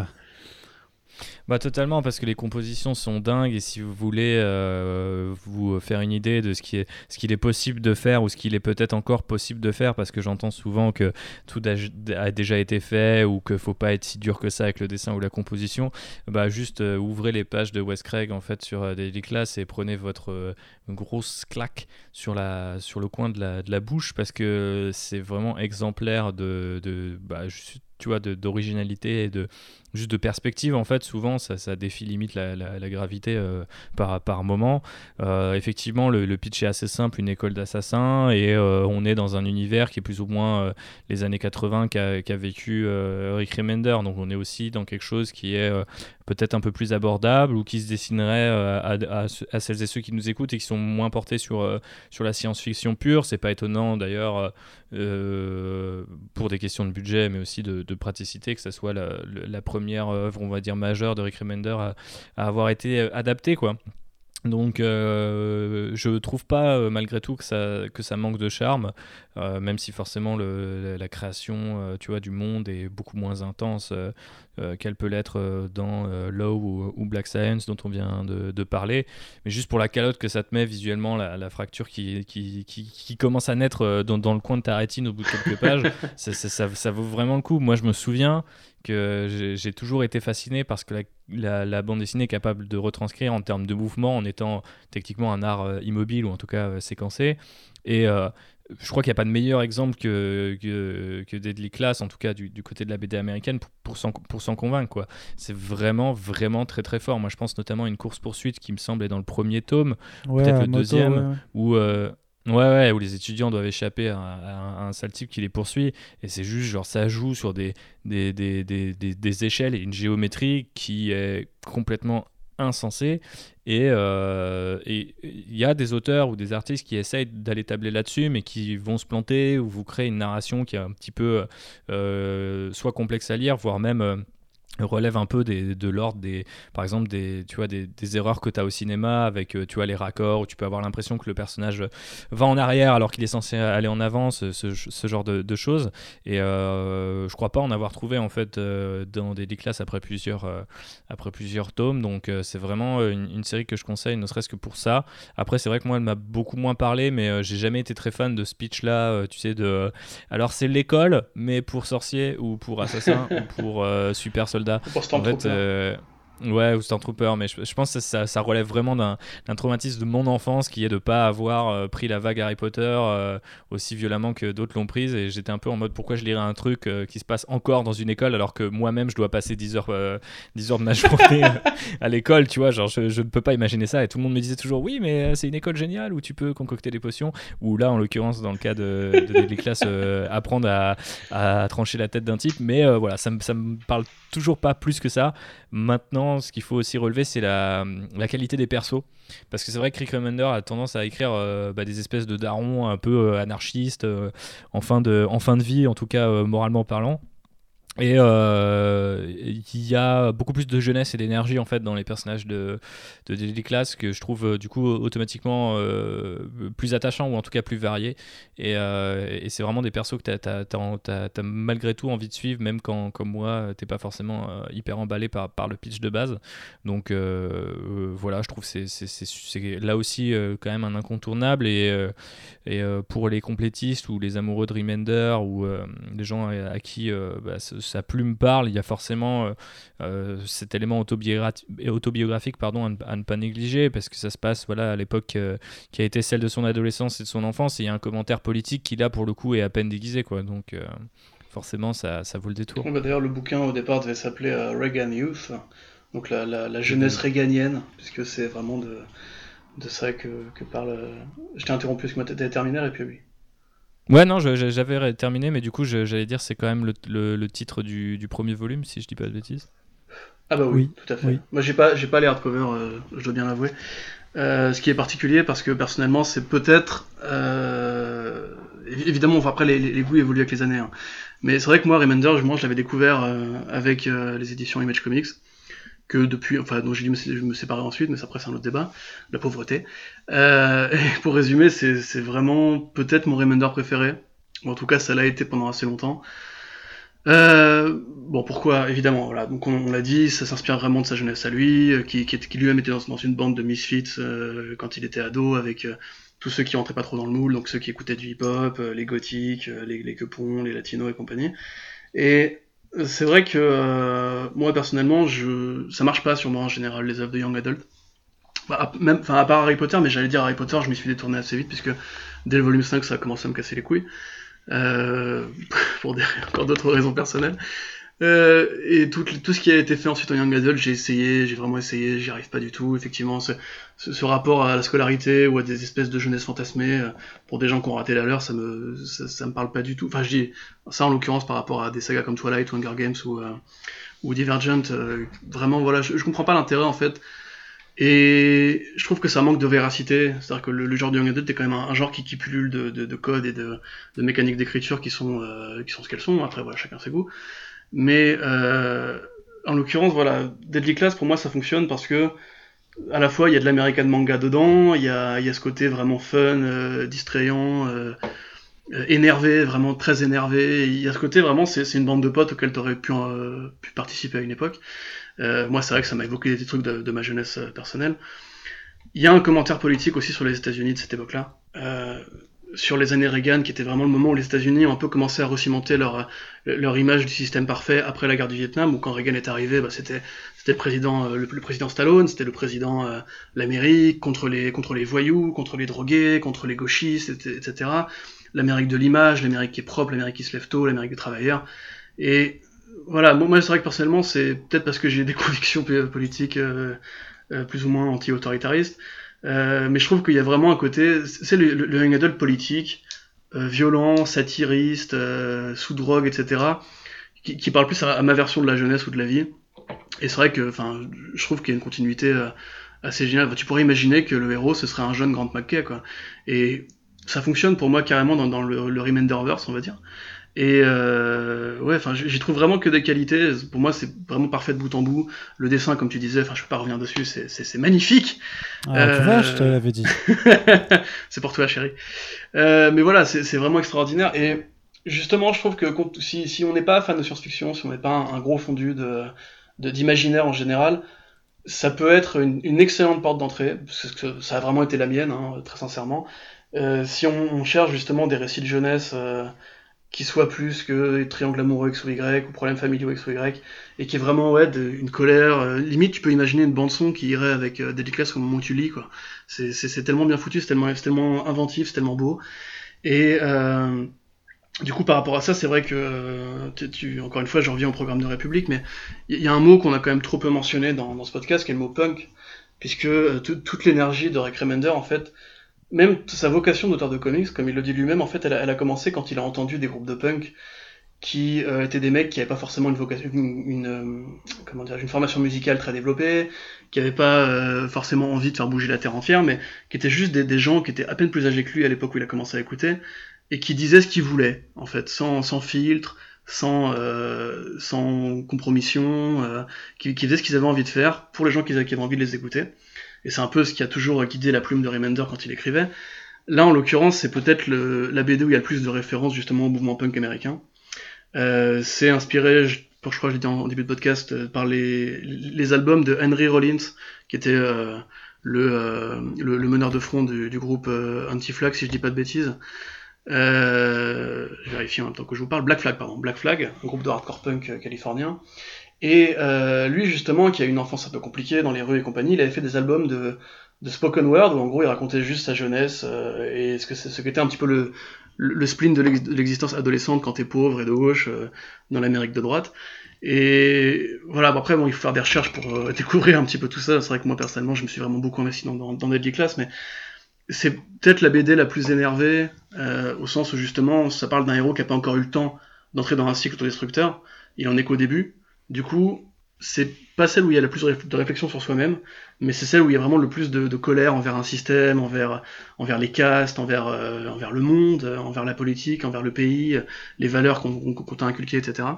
Et euh, pour ça, moi je trouve que c'est vraiment, ouais, c'est une excellente BD jeunesse, très très belle à regarder et qui peut vous donner envie un petit peu justement de faire les recherches qu'il faut pour euh, découvrir cette part un petit peu de la, contre-culture qui euh, en généralement ne filtre pas trop dans les séries young adult. Et euh, en même temps, quand vous parliez un peu de, de, world building, de construction d'univers, je trouve que même si c'est pas la même richesse, la générosité qu'un qu Law ou qu'un Black Science. Il y a quand même, euh, je trouve, cette, cette, diversité dans, dans, les enfin, dans, la, dans la façon dont il s'approprie un petit peu les, les, stéréotypes culturels liés à tous les types euh, ben d'assassins professionnels qu'on va retrouver en fonction ben, des, des, des, des, géographies, que ce soit avec des Yakuza, avec les Latinos, avec les, les gangsters plus typés euh, West Coast.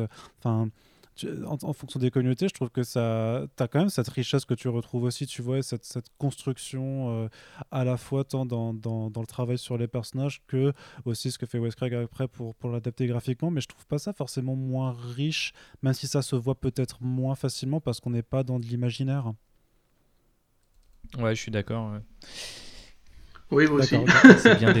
C'est très bien défendu en fait, euh, effectivement. Mais après, euh, là, euh, pour le coup, c'est. alors, je veux pas inclure Corentin malgré malgré lui, mais moi, c'est vraiment ma sensibilité de, fan de SF qui parle et que quand je vois Low et, Black Science, c'est forcément une vraie une vraie sucrerie quoi. Pour moi, euh, les, années 80, je les ai pas vécues, euh, le, euh, vivre sous Reagan non plus, et donc forcément, même s'il y, y, a un vrai travail de world building derrière, effectivement, il est moins visible et donc il, attire moins l'œil de, de, de, fan de SF que je suis, mais forcément, ça veut pas dire qu'il y, y, a moins de travail derrière. Quoi. même, graphiquement, sur, tu prends le personnage de Saya par exemple, avec donc, qui, qui est la, Yakuza du coup, le travail qu'il fait sur les que Wes Craig fait sur ses tatouages des bras euh, qui sont toujours euh, en surimpression euh, d'autres dessins sans contour ni rien, et qui à chaque fois illuminent la case où elle se trouve. Euh, t'as as vraiment voilà aussi toutes ces scènes où ils vont, ils vont faire des virées en ville ou les, les, nombreuses fois où, le héros se, a des sortes de rites initiatiques à base de drogue dure. Enfin, c'est c'est extraordinaire quoi. Après, juste moi non plus, hein, j'ai pas vécu les années 80.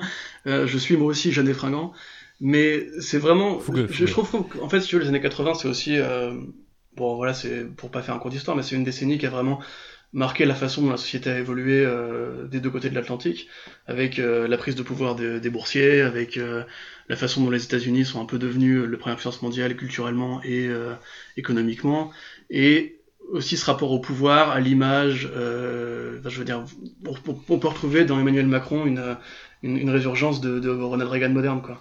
Et personnellement, j'ai vraiment trouvé des, des, points de correspondance avec, avec, la réalité au moment où je l'ai lu. mais effectivement, il faut quand même être passionné de cinéma. On n'a pas évolué politiquement depuis les années 80 bah, On a évolué politiquement, pas forcément dans le bon sens, mais, mais on suit une ligne tracée, oui, qui... enfin une ligne qui a commencé à être tracée dans les années 80, euh, euh, avec la, la, la, défaite annoncée du communisme et le libéralisme, etc. Bon, après, voilà, on fait un podcast de comics, mais, mais euh, justement, ce, ce, côté être jeune en colère, n'appartenir à aucun groupe et euh, trouver un petit peu dans les autres ratés dans ton genre une sorte de seconde famille, moi, c'est un truc qui me parle carrément.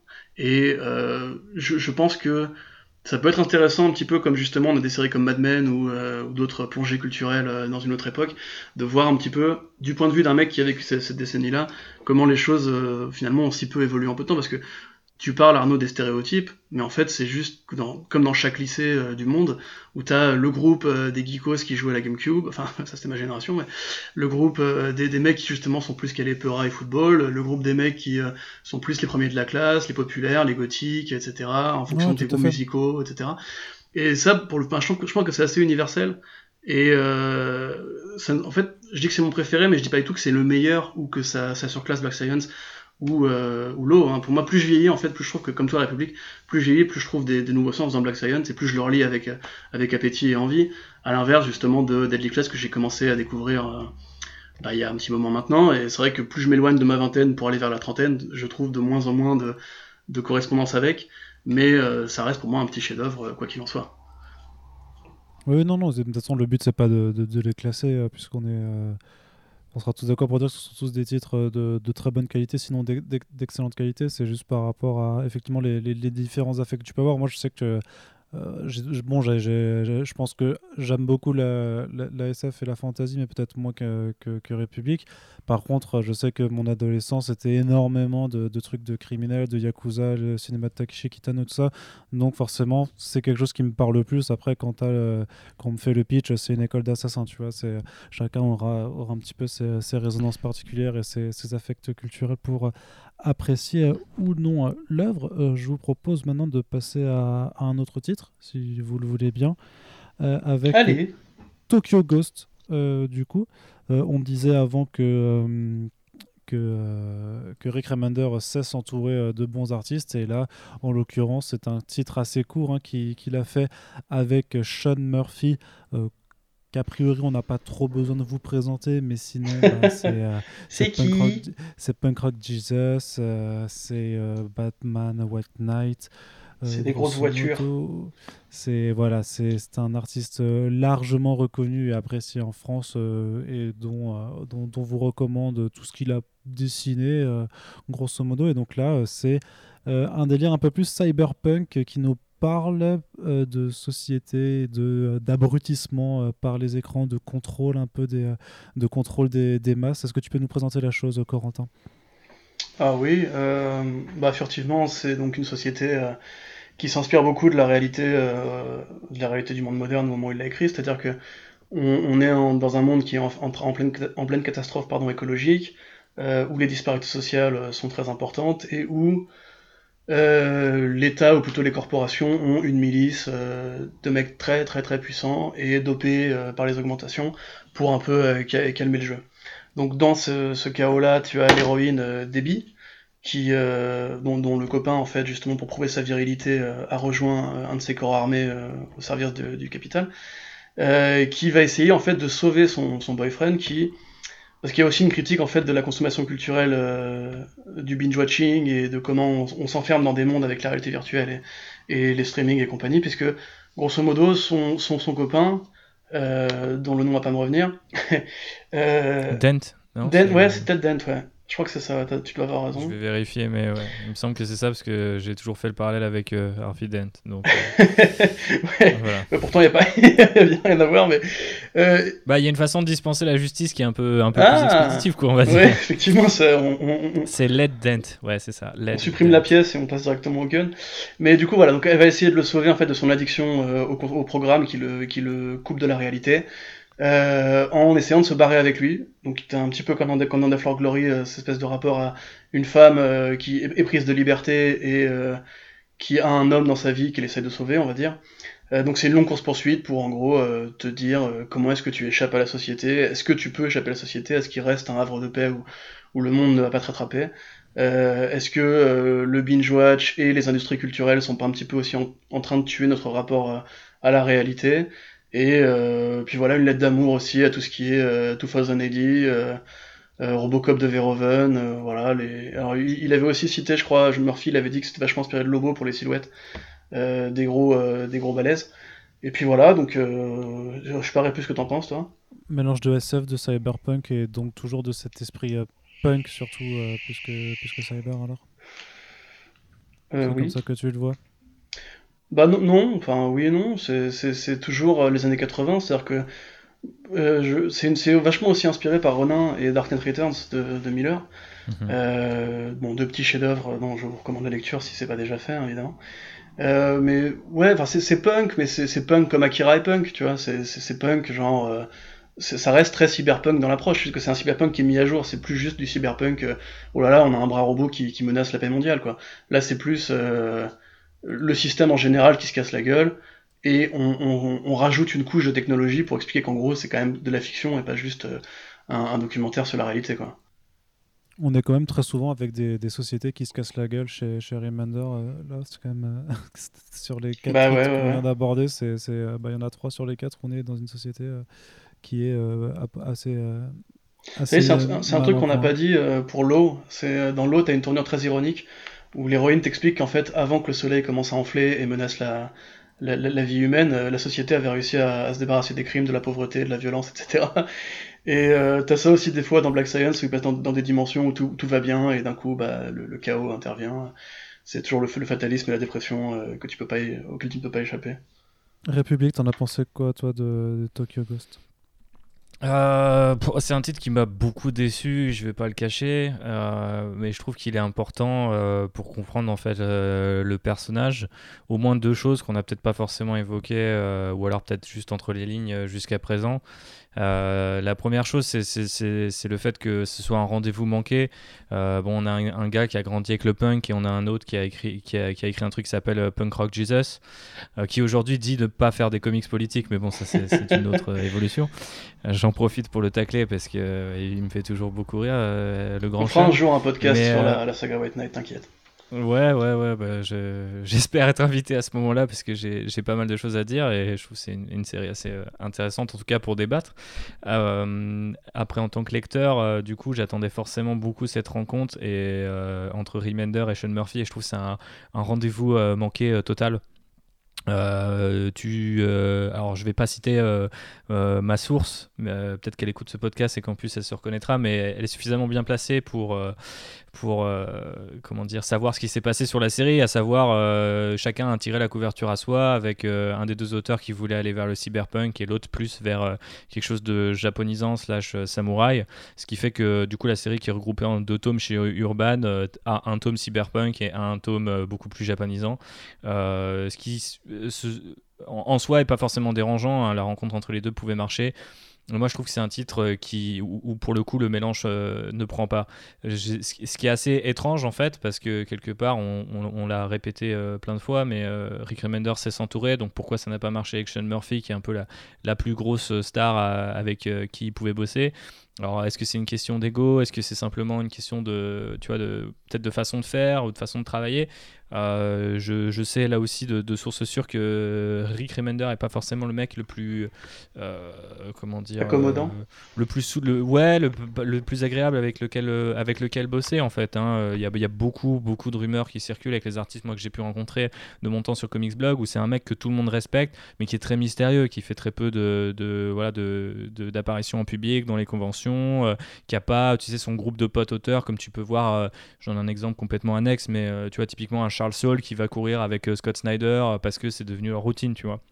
Donc, t'as tu, tu trouves pas ça chez Remender, mais comme on le rappelait, bah, vu que c'est un peu l'un des meilleurs, forcément, il s'entoure aussi de types qui, euh, dans leur propre art, euh, sont les meilleurs. Forcément, quand tu pars de ce pitch-là, Murphy rencontre Remender, tu t'attends à un truc qui est monstrueux. Et euh, moi, ça m'a totalement laissé sur ma faim. ça prouve que c'est un mec qui a des sensibilités bien particulières, qui s'accorde pas toujours en fait avec celles bah, de ses camarades auteurs. En l'occurrence, je suis pas étonné que ça soit un, un Américain qui travaille essentiellement avec des, des Européens. Donc euh, on a parlé d'un Italien tout à l'heure, euh, c'est aussi le cas euh, de Matteo Scalera si je dis pas de bêtises. donc Greg Tocchini, ben, Bengal qui est français. je pense qu'il y, a des sensibilités voilà, qui n'étaient pas forcément compatibles et je trouve que ça se ressent. Alors après c'est mon analyse et c'est un peu, tu sais, quand tu es bloqué dans un milieu et que tu as la capacité de faire cette analyse-là. Mais moi je sais que beaucoup de gens qui n'ont pas forcément tout ce background dans, le, comics ont trouvé que c'était assez finalement assez premier degré et, assez limité en fait Tokyo Ghost par rapport à ce que tu peux lire notamment dans, Black Science. Et, euh, l'intérêt en fait principal de la série, c'est que du coup ça se termine vite et que c'est complet et que pour des gens qui voudraient découvrir euh, euh, quelque chose de Rick Remender tout en se faisant plaisir avec le dessin de Sean Murphy, ça permet de pas se ruiner quoi, ce qui est, pas négligeable. mais et j'embraye sur ma deuxième idée, mais on voit finalement que on est dans l'une de ces séries ou l'une des créations euh, de Remender qui euh, expose en fait le plus l'espèce de paradoxe en fait euh, qui sommeille ou qui bouillonne chez le bonhomme. Forcément, quand tu es un grand dépressif et potentiellement un auteur que moi je qualifierais de satirique, euh, sachant que la satire est quand même pas non plus le truc qu'on comprend le plus au monde euh, aujourd'hui euh, et qui n'a pas forcément le, vent en poupe, notamment quand on, regarde le nombre d'indignations quotidiennes sur Twitter et ce genre de choses. eh ben je trouve que c'est un, titre Tokyo Ghost qui est vachement plus vulgaire en fait que peuvent l'être tous les autres titres de Rick Remender et qui me ramène plus à ces jeunes années. Et euh, dans un côté un peu, euh, je sais pas ce que je raconte mais je suis très énervé. Et euh, je dirais pas que je lui en ai voulu parce que c'est un auteur, il fait ce qu'il veut et il écrit pas juste pour moi. Mais euh, je sais que moi j'étais pas mal déçu par cette, euh, cette approche-là en fait que je trouvais presque puérile par rapport à ce qui pouvait être donné et continuer être donné en parallèle euh, sur d'autres séries quoi. Donc j'en ai pour preuve les, les, nombreuses espèces de, il y, a un vilain qui, alors pour le coup, moi je suis assez d'accord avec Corentin. Je trouve que Remender a quand même un vrai talent pour les antagonistes et il y a pas mal de gens qui ont théorisé que bah, plus tu avais de, de, parties en toi qui potentiellement pouvaient te transformer en vilain, euh, meilleurs tes vilains sont. Donc euh, c'est pas pour rien.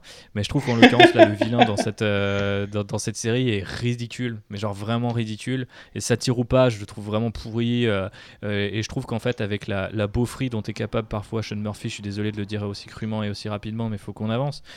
Euh, je trouve que ça, rend quelque chose d'assez, risible en fait. Un, exemple, c'est euh, par exemple le, vilain, à un moment il, a, euh, je crois, une manette de Super Nintendo pour contrôler des humains ou un truc comme ça. Et je trouve que c'est le parallèle au forceps, le jeu vidéo trop débile et tout. Enfin, tu vois, genre, c'est vraiment la série où j'ai trouvé qu'il y avait une vraie baisse de régime, tu vois, dans, la, réflexion et, aussi dans le monde que le bonhomme essayait de créer. Et euh, quand on sait effectivement que du coup euh, chacun des deux auteurs avait une idée différente de ce que devait être ce monde, euh, bah, c'est pas étonnant. Et c'est pas étonnant d'ailleurs que ça soit une série qui se terminait très vite alors que alors que c'est pas le cas pour les, les, autres séries. Donc je pense qu'il y a plein de signes quand même qui vous envoient un message comme quoi c'est pas la meilleure des créations de Rick Remender. Après il y a des trucs forcément trop cool et les dessins de, de, Sean Murphy euh, sont là aussi généreux, en tout cas par moment. Euh, j'aime aussi euh, du coup toute l'approche un peu, un peu plus japonisante que trouve le, bouquin par la suite avec ces espèces d'animaux fantomatiques mais composés un peu d'une sorte de nuage numérique. C'est assez, assez nébuleux là quand je le dis, mais ça m'avait pas mal plu visuellement. Mais voilà, je trouve que c'est voilà, une série qui, qui, se fait un peu plus vulgaire qu'elle pourrait l'être et, euh, et qui euh, symbolise euh, comment dire quelque chose d'assez typique en fait d'une industrie c'est que c'est pas parce que tu mets les deux plus grosses rockstars du moment que ça, va donner un, un truc un truc éternel Et en l'occurrence, en plus, je pense que les deux auteurs étaient à un moment dans leur carrière où les choses commençaient à tourner pour Sean Murphy vers quelque chose de plus peut-être plus corporate. Et à l'inverse, Remender, lui, essayait de remonter un peu la pente. Donc, euh, bah, c'était peut-être pas le, moment, c'est peut-être l'industrie ou juste le, tu vois, le, la hype hein, qui les a forcés à se rencontrer. C'est un peu dommage. Donc, pour moi, c'est un rendez-vous manqué qui donne une série un peu vulgaire, pour le dire euh, hyper rapidement. Donc, je la conseillerais pas aux gens, euh, au-delà du fait que bah, si tu as juste deux tomes à, claquer et que tu les as pas lus, ça va relativement vite à rattraper. quoi. Est-ce que tu es aussi sévère sur ce verdict, Corentin? Bah, tu vois, tout à l'heure, j'ai parlé avant Répu pour Black Science, et du coup, il avait plus grand chose à dire. Bah, là, je pense que ça va être la même situation. Parce que, euh, tu vois, enfin, d'ailleurs, j'ai failli rebondir sur quand tu disais, euh, c'est pas, parce qu'on met deux mecs talentueux individuellement ensemble que ça marche. Là, j'ai eu Undiscovered Country qui a popé dans ma tête, je sais pas pourquoi. Mais, euh... bonjour Charles. C'est tout à fait d'accord. ça. Bon, tu vois, mais c'est problème, c'est voilà, c'est un petit peu si tu veux comme. Comme euh, comme au cinéma, tu vois justement où tu, tu vois gros réalisateurs, gros, acteurs, gros compositeurs, où tu vois tu te dis réalisateur au carré fois acteur au carré fois musique au carré, forcément ça va être mortel, mais pas toujours en fait. C'est mine de rien, voilà, les comics comme toute forme de de récit, ça reste des, des, histoires de caractère. Euh, j'ai vraiment pas envie de continuer à, à, dire du mal de Sean Murphy parce que je me rends compte que ça, ça devient un peu une variété personnelle. Mais le, le fait est que je pense qu'il a une vision particulière du business et des histoires et même de, de, la liberté créative qu'il a. C'est pas pour rien que maintenant il veut justement être le capitaine de son propre navire et euh, ne plus juste répondre aux ordres d'un scénariste.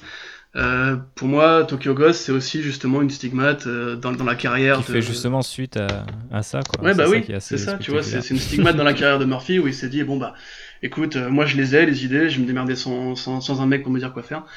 Et j'ai envie de dire, sans, sans être particulièrement méchant, pour moi, Tokyo Ghost, c'est un peu la meilleure série de Mark Millar que Mark Millar n'a pas fait, tu vois.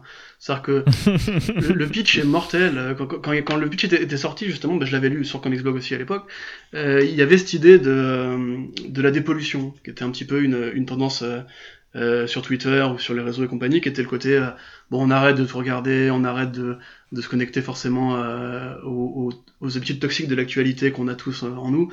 On va essayer de trouver un petit peu plus de place pour respirer, pour réfléchir, pour être avec les, nos proches et compagnie. Et la série part de, part, part de ça au départ, tu vois, du côté quittons cette, cette, société pourrie pour essayer de trouver un Éden plus, plus joyeux. Moi, le pitch. Me... Matrixé. Ouais, c'est ça, exactement. Euh, et en fait, finalement, non. Enfin, c'est juste une BD avec un, un concept stylé. Et dans l'exécution, bah, c'est une série d'actions bêtes, euh, qui a pas une réflexion très profonde, qui a pas, pas les causes, qui interroge pas les motifs, qui interroge pas la finalité. Et même l'histoire d'amour qui, qui est racontée dedans, je trouve qu'elle fait vraiment pas le figure par rapport à Grande Tessara, par exemple. Euh, ouais, ouf. Donc voilà, enfin, je suis totalement d'accord avec République. Si vous voulez mon avis, euh, repassez sa bande en boucle. Mais euh, après, après, juste. Ne faites pas ça. Ouais. Ne, faites, ne repassez pas ma bande en boucle. ça, ça, va être déprimant, ça va être insultant pour Sean Murphy, qui est un type que je respecte par ailleurs, mais je trouve juste qu'effectivement, c'était, c'était au final, c'est pas, c'est, il est pas Remender compatible. Ah, c'est clair. Pour le dire. Et par contre, voilà, juste pour finir sur une bonne note, effectivement, si on est fan du dessin de Remender, il y a euh, il y a du véhicule. Je pense que ça ça marche ça compte beaucoup pour les fans de, de, pardon de Sean Murphy ouais. Ça compte beaucoup pour les fans de Murphy qui a de la belle moto. Euh, il y a de la belle moto il y a ah des beaux designs euh, c'est cool. Euh, c'est un petit peu comme euh, son histoire avec Snyder là comment s'appelle-t-elle déjà The Wake. The Wake exactement. Tiens voilà The, Wake qui est aussi une histoire de, de science-fiction aquatique. C'est un petit peu comme dans The Wake tu, vois. tu peux lire The Wake juste pour les dessins parce que c'est des beaux dessins moi, je pense effectivement que si vous avez, ouais, si vous avez 20 balles à mettre, euh, et que vous avez envie d'être d'un petit shoot d'adrénaline avec des beaux dessins, euh, façon, euh, voilà, c'est une série B des années 80, quoi. C'est un petit peu comme le Robocop de Stallone, quoi. C'est, pas bien, euh, c'est sympa, ça sert pas à grand chose de le voir, mais si vous, avez envie de vous détendre euh, devant un truc facile d'accès et qui va pas forcément vous faire déprimer pour le coup, bah ça marche. Mais c'est à peu près tout, quoi. Voilà. Mais alors justement, si tu as 20 balles et que tu veux te mettre un shoot euh, avec des beaux dessins, est-ce que le mieux ce serait pas de se tourner plutôt vers Seven to Eternity, qui est aussi euh, par vous deux considéré comme euh, l'un des titres les, les, les, plus faibles de, de Rick Remender?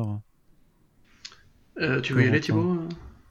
bah, C'est une série que j'ai que pour vous faire une petite confidence là en direct euh, que j'ai pas terminé contrairement aux autres où euh, je suis à jour euh, je, je, ne suis pas à jour sur Seven to Eternity Moi non plus. déjà parce que je trouve qu'on a très vite oublié Jérôme Peña alors peut-être pour, pour des questions de, de, délai aussi et je peux comprendre parce que ses premiers numéros étaient pour le coup magnifiques j'ai beaucoup aimé l'idée d'aller attaquer un univers de fantasy cette fois avec une approche un peu plus Möbius sur les bords et plus on va dire c'est pas du médiéval fantastique, hein, puisque quelque chose d'un peu plus euh, éthéré, euh, un peu entre, les époques. Le, vilain est, hyper classe, la promesse de, base est assez chouette. Mais encore une fois, on avance très vite vers euh, une résolution ou une exécution plutôt qui est très proche de ce qu'on a déjà eu et dans l'eau dans Black Science. Et donc, c'est là où le bas commence à, blesser, parce que euh, pour tout l'amour que je porte à Rick Remender, euh, euh, la thématique peut parfois être explorée autrement que à travers la figure de, de ce père détaché de ses enfants. Et encore une fois, c'est ce qui est raconté dans Seven to Eternity. Si je dis pas de bêtises, moi je me suis arrêté à certains numéros. Alors c'est assez marrant parce que c'est aussi le cas de Black Science, mais pour le coup je les ai beaucoup mieux digérés. des numéros qui ramènent des personnages qui relèvent plus en fait du super-héros. C'est aussi une tendance qu'a Rick Remender, c'est-à-dire sur ses séries au long cours, de ramener euh, d'un coup euh, une espèce d'arc euh, qui fait très penser d'un coup au cap et au collant. Et je sais que j'avais vraiment alors le, truc m'était pas tombé des mains non plus, mais tu vois, je me suis, je m'étais vraiment interrogé qu'est-ce que ça vient foutre là, pourquoi là maintenant, et euh, surtout pourquoi pas juste avoir assumé euh, peut-être l'idée de faire un univers de fantasy dans lequel il y aurait des super héros, pourquoi pas? Euh, donc c'est, vraiment une série qui m'a pas marqué autrement que par les dessins d'Openia et deux des antagonistes. Donc si je, souviens, si je me souviens bien, il y en a un qui s'appelle, je sais plus, c'est le roi des murmures. Le maître, le maître des murmures. Le même maître des murmures et il y a l'espèce de joueur de flûte. Alors je sais pas si ce sont les, ce sont les mêmes. Je crois que le joueur de flûte est un peu son, son, exécutant. Ouais, c'est ça. Et euh, c'est vraiment des designs qu'on n'a pas l'habitude de voir et que moi j'aime vraiment beaucoup, presque gigerien par moment. Ouais, la croisée d'un euh, Giger et de Dark Souls, tu vois, pour moi, vraiment, c'est vraiment ça. Ouais, ouais, bah, côté Dark Fantasy et tout, effectivement, euh, qui ressort beaucoup dans, dans les planches. Donc, donc voilà, je dirais pas que c'est une promesse qui n'est pas tenue ou un rendez-vous manqué parce que bah, j'ai pas été au bout, donc il faudrait que j'aille au bout pour, pour, pour vraiment en être juge. Mais c'est vrai que sur le moment, j'avais trouvé que la répétition commençait vraiment à se faire sentir et. Euh, que l'univers m'avait un petit peu trop vite dérouté ou paraissait plus négligé en fait qu'il l'avait été euh, euh, par le passé parce que quand on parle de world building c'est un, un, mot comme ça voilà en anglais ça sonne cool tu le comme ça dans un podcast et t'as l'air intelligent mais il y, a un vrai soin qui est apporté toujours dans les univers de, de, de Rick Remender et tu l'as fait remarquer Arnaud à juste titre d'ailleurs même dans des séries qui qui paraissent directement euh, basés sur notre monde comme, euh, comme euh, Deadly Class. Donc c'est vrai que quand, il me semble que c'est à partir du deuxième tome, tu as déjà plus Jérôme Peña. Oui, il revient après. Tu... Ouais, oui, oui, je, je, je, je, je m'en souviens, mais ça envoie pas, pour moi, ça envoie pas le, le bon message en fait. Mais là, je suis très je suis un soit très dur soit juste c'est une série qui est sortie à partir du moment où je ne recevais plus les, les, les, bandes dessinées directement sur mon bureau de travail mais il fallait que j'aille les acheter et j'ai dû peut-être faire un choix à un moment tu vois Ouais, c'est un peu dommage parce que je trouve que au-delà de, la répétition de la thématique familiale, il y avait quand même une dimension politique dans, dans ce monde où, qui, qui, qui, est quand même un, monde de fantaisie régi, par ce maître des murmures qui, qui, te propose en fait de, de justement, si tu écoutes ces murmures où il te fait promettre en fait tout ce que, tout ce que tu veux, c'est cette façon dont, il contrôle complètement ta, ta volonté et, ta, et, ton, et ton libre arbitre, où ça rejoint un petit, un, petit peu le commentaire sur, sur est-ce que est-ce que t'es pas un peu dépendant d'une certaine forme d'autorité aussi, tu vois, où il y a vraiment ce, ce rapport à l'autorité qui s'exprime encore une fois. Et moi, je me rappelle que, de l'avoir lu, c'était en 2017 que j'avais commencé. Bah, je crois que ça avait commencé en 2017. Ou dans une société où tu euh, où as. Euh, enfin, j'ai pas envie de faire du commentaire politique de base, mais tu vois, mais après l'élection de Trump, pouvoir avec cette figure d'ultra méchant en fait, qui, qui, manipule les gens par le mensonge en fait, qui, est là et, qui, et dont tout le monde le sait, mais personne ne peut rien faire contre. Je trouvais que tu avais quand même une résonance politique qui était assez, euh, assez intéressante. Et par contre, la vraie force effectivement de Seven to Eternity, c'est sa proposition graphique parce que euh, c'est taré. Pour moi, il n'y a pas que les, les, deux, les, deux, les deux vilains qui ont des designs fous. Pour moi, c'est tout l'univers qui est, qui est. Ouais, les monstres, les, les, bestioles. Et par contre, c'est vrai que ça, ça, ça, pâtit du coup du fait quand, quand Openia dessine pas les numéros, ça, ça, ça en pâtit forcément. Mais malgré ça, il y avait quand même des, des planches, des visuels qui étaient complètement tarés. Des, euh, as des doubles pages qui, pour moi, ça, ça se transforme en toile, en tableau euh, gigantesque affiché dans ton salon. Tu vois, c'est, euh, c'est vraiment énorme ce que ce a pu, a pu faire là-dessus. c'est peut-être son meilleur travail. Hein, ouais, oui, ouais, ça, très, je connais pas tout Openia, mais j'ai envie de le croire. Donc voilà, pour, c'est un titre que moi j'ai vraiment envie de, défendre euh, aussi parce que même si aujourd'hui c'est moins, c'est moins une rareté, mais il y a encore 3-4 ans, la Dark Fantasy ou la Fantasy même euh, chez Image Comics ou dans les comics indépendants, c'était pas non plus euh, ce qui se trouvait le plus facilement alors que ça s'est quand même vachement plus accéléré en 3-4 ans depuis Seven to Eternity. Hum. tu veux que je, je prenne C'est ça. Ok. C'est ça, ouais. euh, bah, moi, comme je l'ai déjà dit dans d'autres podcasts, euh, la, la, fantasy, c'est pas un répertoire qui me parle énormément. Je, autant j'adore la science-fiction et particulièrement la science-fiction, euh, la science-fiction un peu crasseuse euh, ou la science-fiction un peu stylisée justement, c'est un peu mes, mes, mes deux pôles d'expertise. Euh, la, la fantaisie en général, c'est vrai que j'ai plus de mal à adhérer aux personnages, que je, je comprends pas vraiment l'univers, je comprends pas vraiment les thématiques. Ça me fait ça pour quasiment toutes les œuvres de, de, fantasy. En fait, je commence à poser des questions sur comment ça fonctionne, quelle est l'histoire, etc. Et du coup, bah, je, m'y perds tout seul. Et euh, c'est vrai qu'à part Tolkien, il y a, y a, peu d'œuvres de fantasy qui m'ont marqué. Euh, du coup, je pars pas forcément gagnant. Après, je trouve que le propos est intéressant au sens où oui, c'est toujours la thématique du père, mais ça évolue aussi vers un truc qui est très personnel à Remender, qui est la compromission. C'est-à-dire que dès les premiers numéros, on t'explique que euh, euh déjà, accepter le compromis, c'est perdre. C'est-à-dire que c'est déjà un échec, c'est déjà te vendre au système que d'écouter quand on te fait une proposition qui va t'amener à faire un compromis, à faire un marché avec le, démon, en un sens, mais aussi avec le système. mais... Le truc qui est, pervers, c'est que c'est un compromis qui lui permettrait d'avoir ce qu'il a. Exactement. Euh, c'est ça qui est génial. Exactement, mais c'est un compromis normatif. C'est-à-dire qu'une fois que tu as fait ce compromis-là, tu rentres dans la caste euh, de ceux qui sont dirigés. Donc tu perds ton libre arbitre. Et euh, c'est déjà intéressant pour Remender qui a quitté Marvel après un contrat d'exclusivité pour travailler en Indé. Euh, c'est intéressant effectivement à l'heure où justement euh, même Tokyo Ghost a essayé de poser cette question, mais euh, qu'est-ce que l'individu par rapport au système? C'est aussi une question qui se pose avec Death for Glory. C'est pas forcément une question qu'on a dans Black Science pour le coup. Il y a un côté sur la rébellion, mais c'est très individu, individualisto-centré, on va dire. Euh, et la morale de Black Science est quand même plus positive par rapport à cette façon d'accepter la société telle qu'elle est euh, ou telle qu'elle devrait être. Et là, en l'occurrence, je trouve ça vraiment cool, justement, parce que t'as un peu ce père à la Alan Moore, on va dire, qui a quitté la société, qui a fondé un peu son ordre à lui, euh, qui, qui refuse d'échapper à ça, mais t'as même du Star Wars, tu vois, genre... Euh, c'est les, les, les, Mo les Mosaques, je crois que ça s'appelle, leur, leur horde de, de sorciers, euh, qui, ont, qui ont mhm. été détruits par, euh, par un renégat qui était dans leur rang. Euh, t'as une sorte d'Obi-Wan qui va un peu se mettre au vert pour échapper à tout ce conflit. Euh, t'as une nouvelle génération qui prend la suite et qui va essayer de faire un peu mieux que la génération passée. T'as aussi du Thanos dans le, roi des murmures, enfin le maître des murmures, parce que c'est vraiment ce côté, euh, ce vilain charismatique euh, qui à la fois est pas forcément juste machiavélique, qui a peut-être aussi une, une, envie un peu radicale d'unifier euh, les sociétés. donc moi je trouve que c'est vraiment super intéressant à plein de points, effectivement c'est magnifique. Mais très honnêtement... Troisième fois. Oui. Merde, fais chier, putain, j'ai pas fait exprès. Mais euh, très honnêtement, voilà, j'avais eu ma dose de, Black, de, de, paternité avec Black Science. La fantasy est pas un registre qui m'intéresse beaucoup et je, je, voyais un petit peu dans l'épopée qu'elle allait se créer qu'on allait justement euh, explorer un peu le world building et euh, ayant déjà pas mal de séries univers euh, à côté, moi je l'ai pas reprise parce que juste je trouve, je trouve que ça fait quand même un tout petit peu redit. Euh, c'est très bien, justement, si on est plus dans le, dans le répertoire fantasy et qu'on n'a pas envie de se, taper, Black Science, euh, qui est quand même une série assez longue, euh, de commencer par là. Je, je dis pas du tout que c'est mauvais ou que j'en je, je, déconseille la lecture, mais moi personnellement, je me reconnais pas dans les codes de fiction qui sont employés et je trouve que ça manque un peu d'idées à soi, on va dire. Donc euh, mmh. voilà, après à part ça, effectivement, euh, j'en conseille la lecture si on adhère justement à, au monde plus médiévaux fantastique que, ou Dark Souls que aux vaisseaux spatiaux et aux voyages dans le temps et dans les dimensions. Sachant que du coup, ça c'est aussi disponible en trois tomes pour le moment euh, chez, chez Urban Comics, puisque bah il une sorte de contrat tacite maintenant entre Remender et Urban, en tout cas pour les œuvres indées, hein, qui ça doit être un, truc géré entre agents de, vente de licence, quoi. Donc grosso modo, tout, tout, ce dont on vous parle depuis, depuis une bonne heure là, c'est disponible en VF chez, chez Urban. Et justement, on termine avec la, dernière nouveauté de, de Remender qui, qui s'achèvera en 11 numéros et pas 10 comme nous l'avions dit dans un précédent podcast. Donc c'est Death or Glory.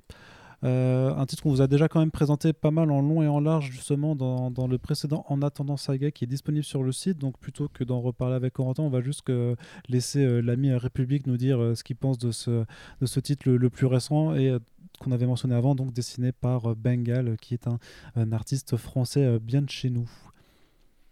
Oui, effectivement, bah déjà, euh, c'est l'une des premières qualités, hein, je trouve, de, de Death or Glory, euh, parce que euh, Bengal est, revenu après sa petite parenthèse du côté du franco-belge en, forme et en force de l'autre côté de l'Atlantique, où il a fait deux, trois titres chez DC et quelques couvertures avant d'arriver, du coup, bah, à, à, dessiner cette série avec Remender, qui a pris un petit peu de temps, parce que... Bah, Corentin en parlait en début de podcast, euh, bah, euh, Remender qui est très porté sur la figure du père euh, a perdu justement son papa il y a peu de temps et je pense que ça a beaucoup impacté le développement de cette série là. par ailleurs, encore une fois, je, crois savoir que la, la, relation qu'il a pu entretenir avec Sean Murphy sur Tokyo Ghost et la façon dont ça s'est un petit peu déroulé a fait que Death for Glory est en fait le deuxième projet que Bengal et euh, Remender devaient faire ensemble et que le premier euh, verra sans doute jamais le jour en fait. Mais euh, du coup, plutôt que de partir sur quelque chose sur lequel ils arrivaient peut-être moins à s'entendre ou à créer quelque chose qui leur plaisait moins à tous les deux, ils, ils ont décidé justement de repartir bah, à zéro et recréer un, autre univers, une autre idée. En l'occurrence, on trouve encore quelque chose qui est inhérent à, aux travaux de Remender avec l'idée que on suit cette euh, jeune femme euh, Glory euh, qui apprend donc qui est une sorte de qui, travaille dans le garage de son père qui est une mécanicienne qui apprend que son père voilà va, va, mourir d'une maladie et que la seule chose qui peut le, le sauver c'est une greffe mais malheureusement ils n'ont pas les moyens de se la, la payer et donc on a déjà un premier commentaire sur l'Amérique et son système de, de, santé et donc elle va s'embarquer dans une espèce de, de, littéralement de course à la mort enfin plutôt à la vie à travers le désert parce qu'on est vraiment dans le sud des États-Unis dans la frontière avec le Mexique, etc., pour euh, essayer de sauver et son père, puis euh, bah, d'autres, euh, d'autres âmes, d'autres misfits, comme disait Corentin tout à l'heure, qui vont croiser son chemin on est quelque chose d'un un peu plus euh, un peu plus proche d'un Tarantino en fait je dirais dans l'esprit. Il y a encore euh, ces trucs un peu plus vulgos euh, justement qu'on retrouve chez, chez, le bon Quentin et chez Remender par moment auquel j'ai du, un peu plus de mal à adhérer je pense notamment une espèce de gang qui est qui est incarné par des par des bonnes sœurs enfin un, type qui tue ses victimes avec de l'azote liquide il me semble ou quelque chose comme ça. Enfin c'est encore une fois du world building mais qui est peut-être un peu moins euh, un peu moins original un peu moins bien senti que que ça pouvait euh, l'être. Mais euh, je retiens surtout la, série pour cette espèce de, de, gigantesque fuite en avant presque dans les derniers numéros qui sont sortis d'ailleurs très empreintes de, de, Fury Road et de, et de Mad Max de manière plus générale. Et, et, je trouve le, dessin de, de, Bengal le, le, dynamisme de son trait et aussi c'est un très bon pote de Sean Murphy si je dis pas de bêtises et il, partage avec lui l'amour des, des grosses cylindrées et pour le coup il dessine tout un tas de véhicules euh, et euh, qui, ont, qui ont une énergie complètement dingue. J'ai eu un peu peur que cette série euh, soit, se, termine bien, bien trop tard, en fait, avec la, grosse pause qu'elle a pris après plusieurs numéros. Mais quand je l'ai retrouvée, je l'ai vraiment retrouvée bah, très en forme, quoi, avec des, de très belles planches qui se lisent. Ça se lit assez vite parce que c'est quand même très porté sur l'action, mais euh, je pense pas que ça raconte moins de choses. Et, euh, voilà, donc c'est vraiment une, série aussi qui, moi, me, parle beaucoup. Euh, et j'ai trouvé ça cool, justement, d'avoir le point de vue, euh, si je dis pas de bêtises, d'un enfant unique cette fois, et d'une jeune femme qui aide son père, plutôt que le père qui devrait se réunir avec la jeune femme, même si, euh, bon, c'est juste une variante du même thème, mais euh, pour le coup, je trouvais ça plus frais, parce que je suis tout à fait d'accord avec ce que vous disiez sur Seven to Eternity et, les différentes thématiques qui pouvaient en sortir. moi, je trouve juste dommage parfois que Remainder ait pas n'ose pas en fait euh, retourner cette thématique en, adoptant peut-être le point de vue d'un autre personnage par rapport au même thème. Donc typiquement, euh, pourquoi ne pas raconter Seven to Eternity du point de vue du roi des murmures, euh, par exemple. Donc là, c'est là, il a fait ce, petit twist qui est suffisamment original, je trouve, pour pour m'accrocher dès le départ. Et ensuite, c'est vraiment un bagal. Il me semble qu'on doit tu vois le, la suite la suite du rail quoi parce que c'est vraiment c'est vraiment vrai une vraie attraction quoi. C'est j'aime beaucoup ce genre de titre moi qui, qui se repose vachement sur tu vois l'idée de tu, vas d'étape en étape tu fuis en avant tu as des personnages hyper hauts en couleur euh, et euh, l'énergie un peu loufoque que tu retrouves euh, parfois voire cartoonesque en fait que tu retrouves souvent chez, chez Remender euh, les courses poursuites euh, dans le désert avec des véhicules pas possibles. Euh, moi ça me je dirais pas que ça me parle parce que je ne suis pas un véhicule qui, qui évolue dans le désert mais je trouve ça juste beaucoup trop divertissant pour être boudé en fait. Donc c'est vraiment un titre qui je, je, pense est légèrement différent que que ce qu'on vient de détailler pour son parcours chez Image mais qui se laisse pas moins apprécier quoi on est d'accord, je pense. Euh, Corentin, je sais pas si tu veux épiloguer là-dessus, mais. Euh... oui, oui, bah, euh, toujours pour le côté euh, biographique. J'adore épiloguer. J'ai envie d'épiloguer, moi. pour le côté biographique, c'est vrai qu'il y a aussi ce côté dans la figure du père Red, un, peu, un peu de Rick Remender, parce que c'est pareil, c'est. Quand Rick Remender a quitté l'industrie de l'animation, il a vraiment tout plaqué du jour au lendemain. Euh, éveillé par une sorte de, d'éclair de génie qui lui a dit écoute vas-y plaque ton boulot dans, pour, des films stylés va faire de la BD et ne gagne pas une thune pendant 10 ans. Et euh, il y a aussi ce côté là voilà s'échapper un peu du, du travail qu'on n'a pas envie de faire pour suivre ses rêves même si en l'occurrence les rêves du coup n'ont rien n'ont pas de point de comparaison. Euh, et puis oui c'est, vrai que moi du coup j'ai, c'est l'insoumission quoi Là aussi, on retrouve l'insoumission dont tu parlais. Enfin, J'ai plus l'absence de compromis. Euh, quel mot tu utilisais tout à l'heure, mais euh, euh, mais ce qui est assez intéressant, c'est que du coup, on a un petit peu les, conséquences de ça. C'est-à-dire que Glory, elle a été évoluée, elle a évolué, elle a évolué, elle a été évoluée, elle a évolué, elle a été éduquée dans cette dans cette dans ces valeurs là. Et elle, elle, elle, se met à en douter quand son père, euh, malade, euh, inscrit nulle part dans aucun registre officiel américain, euh, se retrouve et sans le sou et sans sécurité sociale, quoi, pour le résumer vulgairement. et ça interroge peut-être un peu plus, justement les, euh, les, valeurs que défend d'habitude Remender. Donc euh, je pense pas qu'il fasse machine arrière, mais je trouvais ça intéressant qu'il ait un, petit peu la sagesse, tu vois, de, de tester la, la, souplesse de ses propres mmh, arguments. Carrément, ouais. et, euh, et, en ce sens, ça rend la, lecture très... très c'est ce que je voulais dire quand je parlais tout à l'heure du fait d'écrire des bons méchants. T'as une scène dans The For Glory où t'as un coyote, donc c'est les mecs qui font passer les, les, les migrants mexicains à la frontière et qui euh, plus ou moins les vendent euh, les, en esclaves et compagnie. Euh, là, t'as carrément ce moment où justement Glory lui dit euh, Mais t'es un foiré, tu vas nous aider, etc. Et le mec lui répond Mais attends, vous, vous, avez voulu vous barrer de la société, vous avez voulu échapper au capitalisme, vous avez voulu faire ça tout seul comme des grands et vous démerder, et dès que ton père il a besoin d'un organe, tu tu t'accuses le système comme si le système te, te, te devait quelque chose. Et c'est vrai que justement, il y a une façon effectivement de mais comme avec Kadir, tu vois, c'est le, le, méchant est pas forcément celui qu'on croit. Il y a, c'est plus compliqué que ça. Il y a, il y a, pas forcément un, parti pris aussi vénère et, euh, et justement punk où, euh, où euh, on fout tout par terre, on sait qu'on a raison, on est les jeunes, etc. Dans Death for Glory ou dans Black Science. et oui, c'est ce que je voulais dire d'ailleurs. Effectivement, il y a, y a ce côté, encore une fois, cette envie de quitter la société. Euh, de, de, quitter le système, de te mettre un petit peu hors du euh, off the grid comme il dit, mais qui euh, voilà interroge pour une fois plus les, les, les, nuances de cette envie de liberté, de cette envie d'être un peu épris de liberté.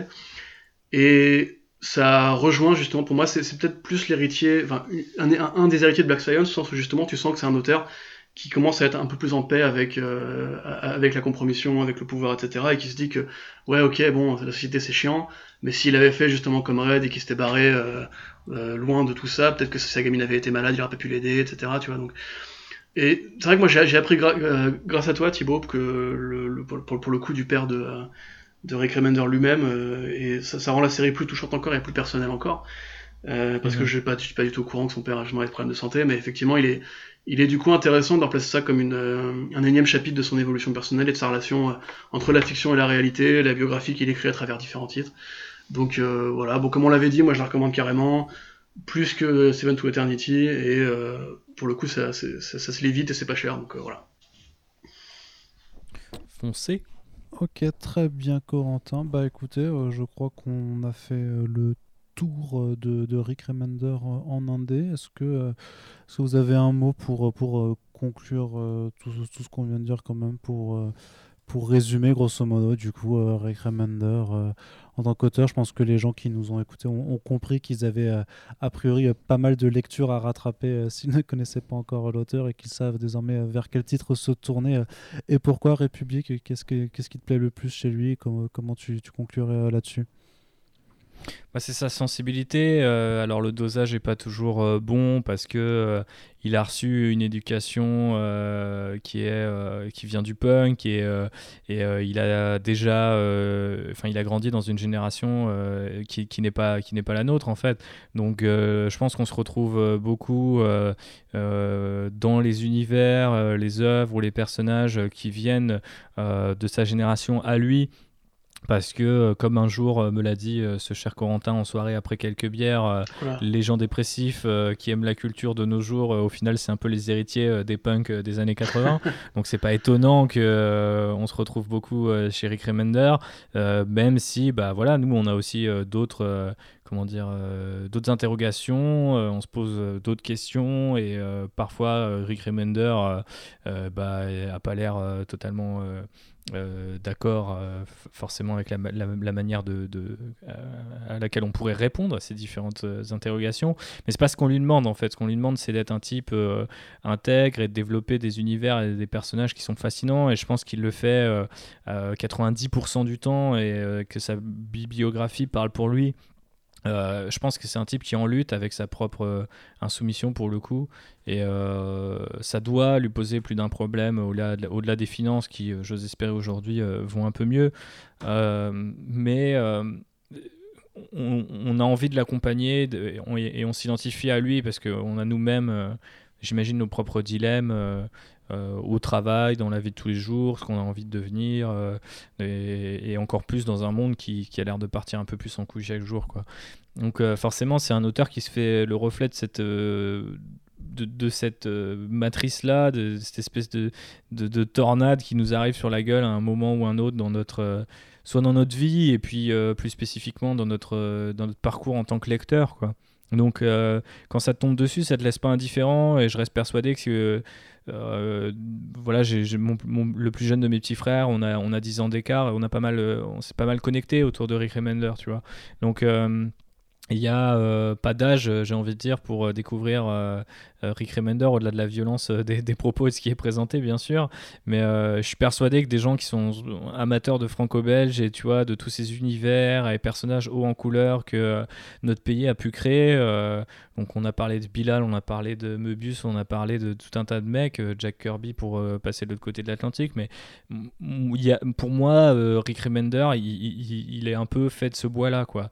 Et après, c'est un bois qui a été, euh, euh, tu vois, retravaillé, limite brûlé, scarifié par, euh, par sa propre vie et, et qui a donné du coup une découpe bien particulière qui est celle de ses propres obsessions, quoi. Mais je pense qu'elles sont assez universelles malgré tout. Euh, en tout cas pour des mecs euh, qui ont 30 ans et qui sont blancs, hein, euh, pour, pour, pour nous parler, quoi. Forcément, je me pose des questions sur la façon dont, dont, dont mon daron m'a éduqué et quel genre de daron j'étais si j'avais des gamins, la relation à ma famille, à, effectivement au compromis et à ce genre de choses. C'est des, des, beaucoup d'idées et d'interrogations qui me travaillent au quotidien et pas que uniquement en tant que citoyen, tu vois, effectivement aussi en tant que lecteur, parce que des fois, j'apprécie des trucs qui ne sont que euh, peut-être que des contenus qui sont créés euh, pour euh, noyer, par exemple, les gens de la société de, Tokyo Ghost. Donc, je dois faire ma propre introspection. Je pense que c'est ce que Remender nous, nous, invite à faire dans ses, dans ses œuvres, tout en restant toujours très personnel et, généreux. Alors, c'est un, un, peu un même, du coup, au sein de ce podcast, et j'imagine au sein des autres podcasts, j'ai cru comprendre. mais c'est vrai qu'il y a peu de scénaristes qui, je trouve, ont, ont cette cette richesse-là, en fait, tu vois, genre cette, euh, c'est presque une forme d'honnêteté intellectuelle quand tu invites autant de dessinateurs euh, hyper talentueux et très diversifiés, de leur offrir un monde qui est, euh, qui est presque taillé sur mesure, quoi. Donc c'est un gars qui dessine lui-même et par conséquent il a un sens du visuel qui, à mon avis, et, le, met au-dessus, par exemple, d'un Marc Millar, qui est aussi un type qui, qui sait très bien s'entourer. Euh, et, ça le rend euh, encore plus attachant et, je pense ce qu'il fera durer en fait dans le temps quoi. Pour un mec qui est tu vois euh, obsédé par la façon qu'il a de mener sa vie et, la trace qu'il va laisser sans doute, je pense c'est un gars, j'espère qu'il nous le quittera le plus tard possible, mais ce jour va arriver, et ce jour, quand ce jour arrivera, je, je vraiment je, je pourrais que le remercier pour ce qu'il a apporté. Les, tu vois, la, rage, la haine, euh, les doutes euh, ou même euh, la vulgarité qu'il a pu me proposer m'ont tout touché en fait. Donc je peux même pas lui en vouloir. au contraire, je pense que c'est un mec qui est, qui majeur en fait hein, dans, mon, propre imaginaire, mon propre parcours de lecteur. Et c'est pour ça que j'étais ravi d'en parler avec vous aujourd'hui. quoi. Ouais, donc c'est vraiment la, richesse de, ses œuvres. Et ce qui, comme tu dis, ce que je trouve vraiment intéressant, c'est de voir la diversité aussi de, de, chacune de ces propositions. si, on, si, si peut-être qu'en nous écoutant, on aura eu l'impression d'avoir un auteur qui se répète beaucoup par rapport à ces thématiques, ces univers ont quand même tous quelque chose d'unique, pas seulement par les artistes qu'il a convoqués, mais aussi parce que juste qu'en tant que vraiment que proposition d'univers, euh, là-dessus au moins tu seras sûr de jamais vraiment avoir de, de répétition et c'est ça, c'est ça qui est, qui est vraiment très fort aussi. Euh, outre le fait euh, qu'on vous rappelle en tout début aussi, mais que même dans du mainstream, il a su apporter du coup euh, de, de, bonnes thématiques et à faire des, propositions intéressantes pour des personnages qui sont bien plus enfermés dans, un, dans, le carcan d'un éditeur que, que, ce que tu peux faire en Creator Round. Euh, Corentin? Ouais, bah, je vous rejoins sur l'ensemble de votre œuvre. Euh, moi, c'est vrai que pour, pas trahir un secret, au, départ avec Arnaud, on enfin quand j'avais proposé à, République de faire un podcast avec nous, il m'avait parlé de Jeff Lemire, et c'est vrai qu'avec Arnaud on a réfléchi, on s'est dit bon, on a quand même beaucoup parlé de Jeff Lemire, euh, euh, pas forcément avec toi Thibaut, mais entre nous de, pendant différents podcasts depuis depuis toutes ces années. Et moi, c'est des mecs que vraiment je mettrais sur un, même niveau de, de talent ou d'importance dans dans l'équilibre du comics actuel, c'est-à-dire que pour moi, c'est important qu'il y ait des Vaughan, c'est important qu'il y ait des, euh, des, des c'est important qu'il y ait des, des Remender, parce que c'est ces moments où en fait tu dis justement que quand t'as des mecs qui sont nostalgiques des années 80 en disant mais on, on fera jamais mieux que Moore, Miller, euh, Robinson et compagnie, on fera jamais mieux que cette période-là, euh, tous les grands chefs ont déjà été écrits, c'est fini, on n'arrivera pas à dépasser Watchmen et compagnie. Et euh, en suivant justement la sortie de, certains volumes au quotidien, tu dis que non, enfin il y a encore tellement d'idées à trouver, tellement de, façons d'être pertinent au, présent, tellement d'univers à inventer, tellement de trucs vraiment euh, qu'il est possible de faire avec euh, avec euh, trois fois rien. Je veux dire, le concept de, de Black Science, c'est juste des dimensions parallèles, quoi. C'est un truc qui existe dans la fiction depuis très très longtemps. L'eau, bah mhm. c'est voilà, c'est une, société science-fiction aquatique. Pareil, c'est un truc que t'as déjà vu avant. Mais il y a toujours un truc qui, est différent, il y a toujours un truc qui, est personnel, il y a toujours un truc qui, qui fonctionne, qui t'accroche. Euh, personnellement, de la même façon, un petit peu qu'Warren Ellis, euh, pour moi, a fait les deux meilleurs James Bond euh, de, ces, dix dernières années, en comics. Euh, j'ai envie de dire que mon film préféré de ces dix dernières années, ce serait peut-être Black Science, au sens où je trouve que Hollywood peut-être m'a peut-être un peu plus déçu, mais que, que, les idées, la créativité, la liberté, les licences, les franchises, les, les, vrais trucs un peu originaux et nouveaux, bah, tu peux les trouver en comics aussi, et c'est parfois plus grand que ce que se propose en fait des, des arts qui sont plus grand public. Euh, qui sont plus euh, répandus, etc. Mon seul regret, c'est d'avoir trop peu de potes avec qui en parler. Euh, mais du coup, ouais, pour, moi, juste Remender, c'est un des grands auteurs de, des, décennies 2010-2020, tout support confondu. Et ne serait-ce que parce que ça connecte avec mes goûts, mais comme tu disais, parce que je suis un, homme blanc de presque 30 ans avec un, léger fond dépressif ou toxicomane, il y a forcément des trucs dans lesquels je me retrouve au niveau de ma jeunesse ou de la façon dont, dont j'ai mené ma vie. Euh, mais je, pense que ça pourrait aussi plaire à, des lectrices. Euh, For Glory, c'est une héroïne. encore une fois, c'est lui qui a fait Captain America, Sam Wilson. Euh, la, façon dont le couple est abordé dans Black Science, c'est aussi intéressant. Et je pense que je le ferai découvrir à une certaine lectrice qui me regarde bizarrement depuis de l'autre bout de la pièce, là, euh, dans, dans, les mois à venir. Mais du coup, voilà, et juste aussi pour, pour conclure comme ce podcast, euh, J'aurais fait la news d'ici à ce que le, ce soit en ligne, mais Rick Remender actuellement a quand même quatre projets d'adaptation qui sont dans les tuyaux. Euh, donc qui sont pas liés à, Deadly Class qui a été annulé au bout d'une saison malheureusement. Mais euh, du coup, a priori, il n'est pas impossible qu'on entende parler du côté d'Hollywood, du cinéma ou de la série télé d'ici les années à venir. Mais n'attendez pas euh, que ça soit potentiellement euh, transformé en compromis justement pour les écrans, pour le, pour le découvrir. Vous pouvez être le plus euh, brillant euh, de la soirée en ayant déjà lu Rick Exactement. maintenant, même si bien sûr ce n'est pas une course. Mais c'est d'ailleurs assez. Je pense que tu fais référence à, ce tweet récent de Rick Remender, du coup, Corentin. Tout à fait. ouais, où il disait qu'il avait, écrit, qu'il avait écrit deux trucs vraiment dans l'idée d'en faire une adaptation et que ça n'a jamais marché. Et qu'aujourd'hui, bah, il y a quatre trucs qu'il avait écrit pour lui pour faire, enfin, pour faire de la BD et qui se retrouvent du coup être des projets, des projets d'adaptation. Exactement. Voilà. Désolé, je t'ai- coupé complètement. non, mais tu m'as dit, c'est pas une course, de Mourinho. J'ai vu le tweet aussi, Ouais. je sais de quoi vous parlez. Non, mais. euh, Ouais, C'est bien, ça, ça rétablit un peu l'équilibre de la parole euh, au sein de ce podcast. Euh, oui, et du coup, ouais, c'est ce que tu disais. Par contre, effectivement, euh, n'attendez pas que, que les adaptations soient, soient en chemin ou arrivent pour découvrir les comics, pour, pour découvrir les comics, pardon. Et n'hésitez pas à en parler autour de vous, comme on vous l'a dit. hein, Quasiment tout, tout ce dont on a parlé est disponible en VF. Hein. Fiera Jones, c'est chez Aquileos. Les travaux chez Marvel, bah, c'est chez Panini Comics. Et les autres travaux en indé qu'on a abordés, c'est chez Urban Comics, sachant qu'il existe un autre titre qui s'appelle Devolution euh, qu'on n'a pas abordé parce que euh, voilà. Parce que Euh, c'est mineur. C'est bien, mais c'est mineur. Et, bah, et ça, c'est disponible chez Glénat Comics. Du coup, euh, voilà. Euh, Rick Remender, c'est bien. Voilà, c'est un bon auteur. Il a fait de bonnes BD. Ce sera le, le- le message. à- euh, de, très- de gros résumés. hein, de très, Pourquoi très on se fait chier à faire des longues phrases? Mais Arnaud, il, était, il résume tout, il est trop bien. Ouais, c'est ça. Il, Il est trop fort. Il est trop Il est fort. vraiment trop fort. Et, euh, et donc, Point euh, faible, trop fort. et donc, lisez du, du Remender et n'hésitez Ce pas. sera à le titre du dire, euh, podcast. Rick Remender, un auteur, il est bien, il fait des bonnes BD. c'est ça. et, après on dé- et après, on déroule pourquoi. Euh, comme toujours, euh, merci déjà Corentin et euh, République euh, d'avoir largement euh, contribué Merci, à cette République. émission. Bah, avec plaisir. euh, franchement, ça me, ça me tenait à cœur, comme je le disais tout à l'heure. Donc, euh, j'étais presque euh, meurtri de, de ne pas avoir pu faire ce podcast pendant mon propre run sur cette série euh, au long cours qui est Comics Blog. Et, et du coup, je suis content de, de revenir en tant que guest, tu vois, avec mes, avec mes, comment on pourrait, ah, voilà, vous êtes un peu mes, euh, mes Donny Cates locaux, tu vois. Je, reviens, je reviens le temps d'un hommage à cet auteur euh, qui nous rassemble, qui est Eric Remender. Donc euh, c'était super chouette, encore merci.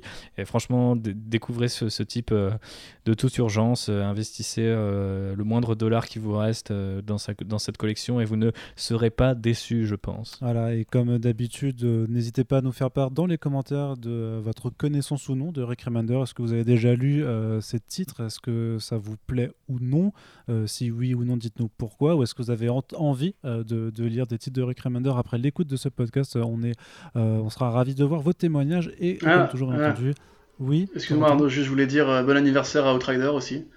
Qui euh, On l'a dit en début de podcast. On l'a dit Ah en ouais tout début Moi, de podcast. une... ouais. Non, je crois que j'avais une saute de connexion alors. Laisse-moi me raccrocher aux branches. Ouais, je croyais, je croyais qu'on l'avait pas dit, excuse-moi. C'est pas grave. bah, c'est Mais pas Bon grave, anniversaire Thibaut. Voilà. Et euh, du coup, tu m'as coupé dans ma, dans ma conclusion. Habituelle Ouais, que personne n'écoute puisque je dis toujours la même chose, mais les partages sont importants pour les podcasts. N'oubliez pas que, euh, que c'est important, c'est tout. Voilà, on en a besoin, tout, tout, tout, tout nombreux que nous sommes. Partagez Comics Blog fort. Voilà. Lâchez des pouces vous bleus. dit à bientôt pour le prochain podcast sur Comics Blog. Salut Salut Bisous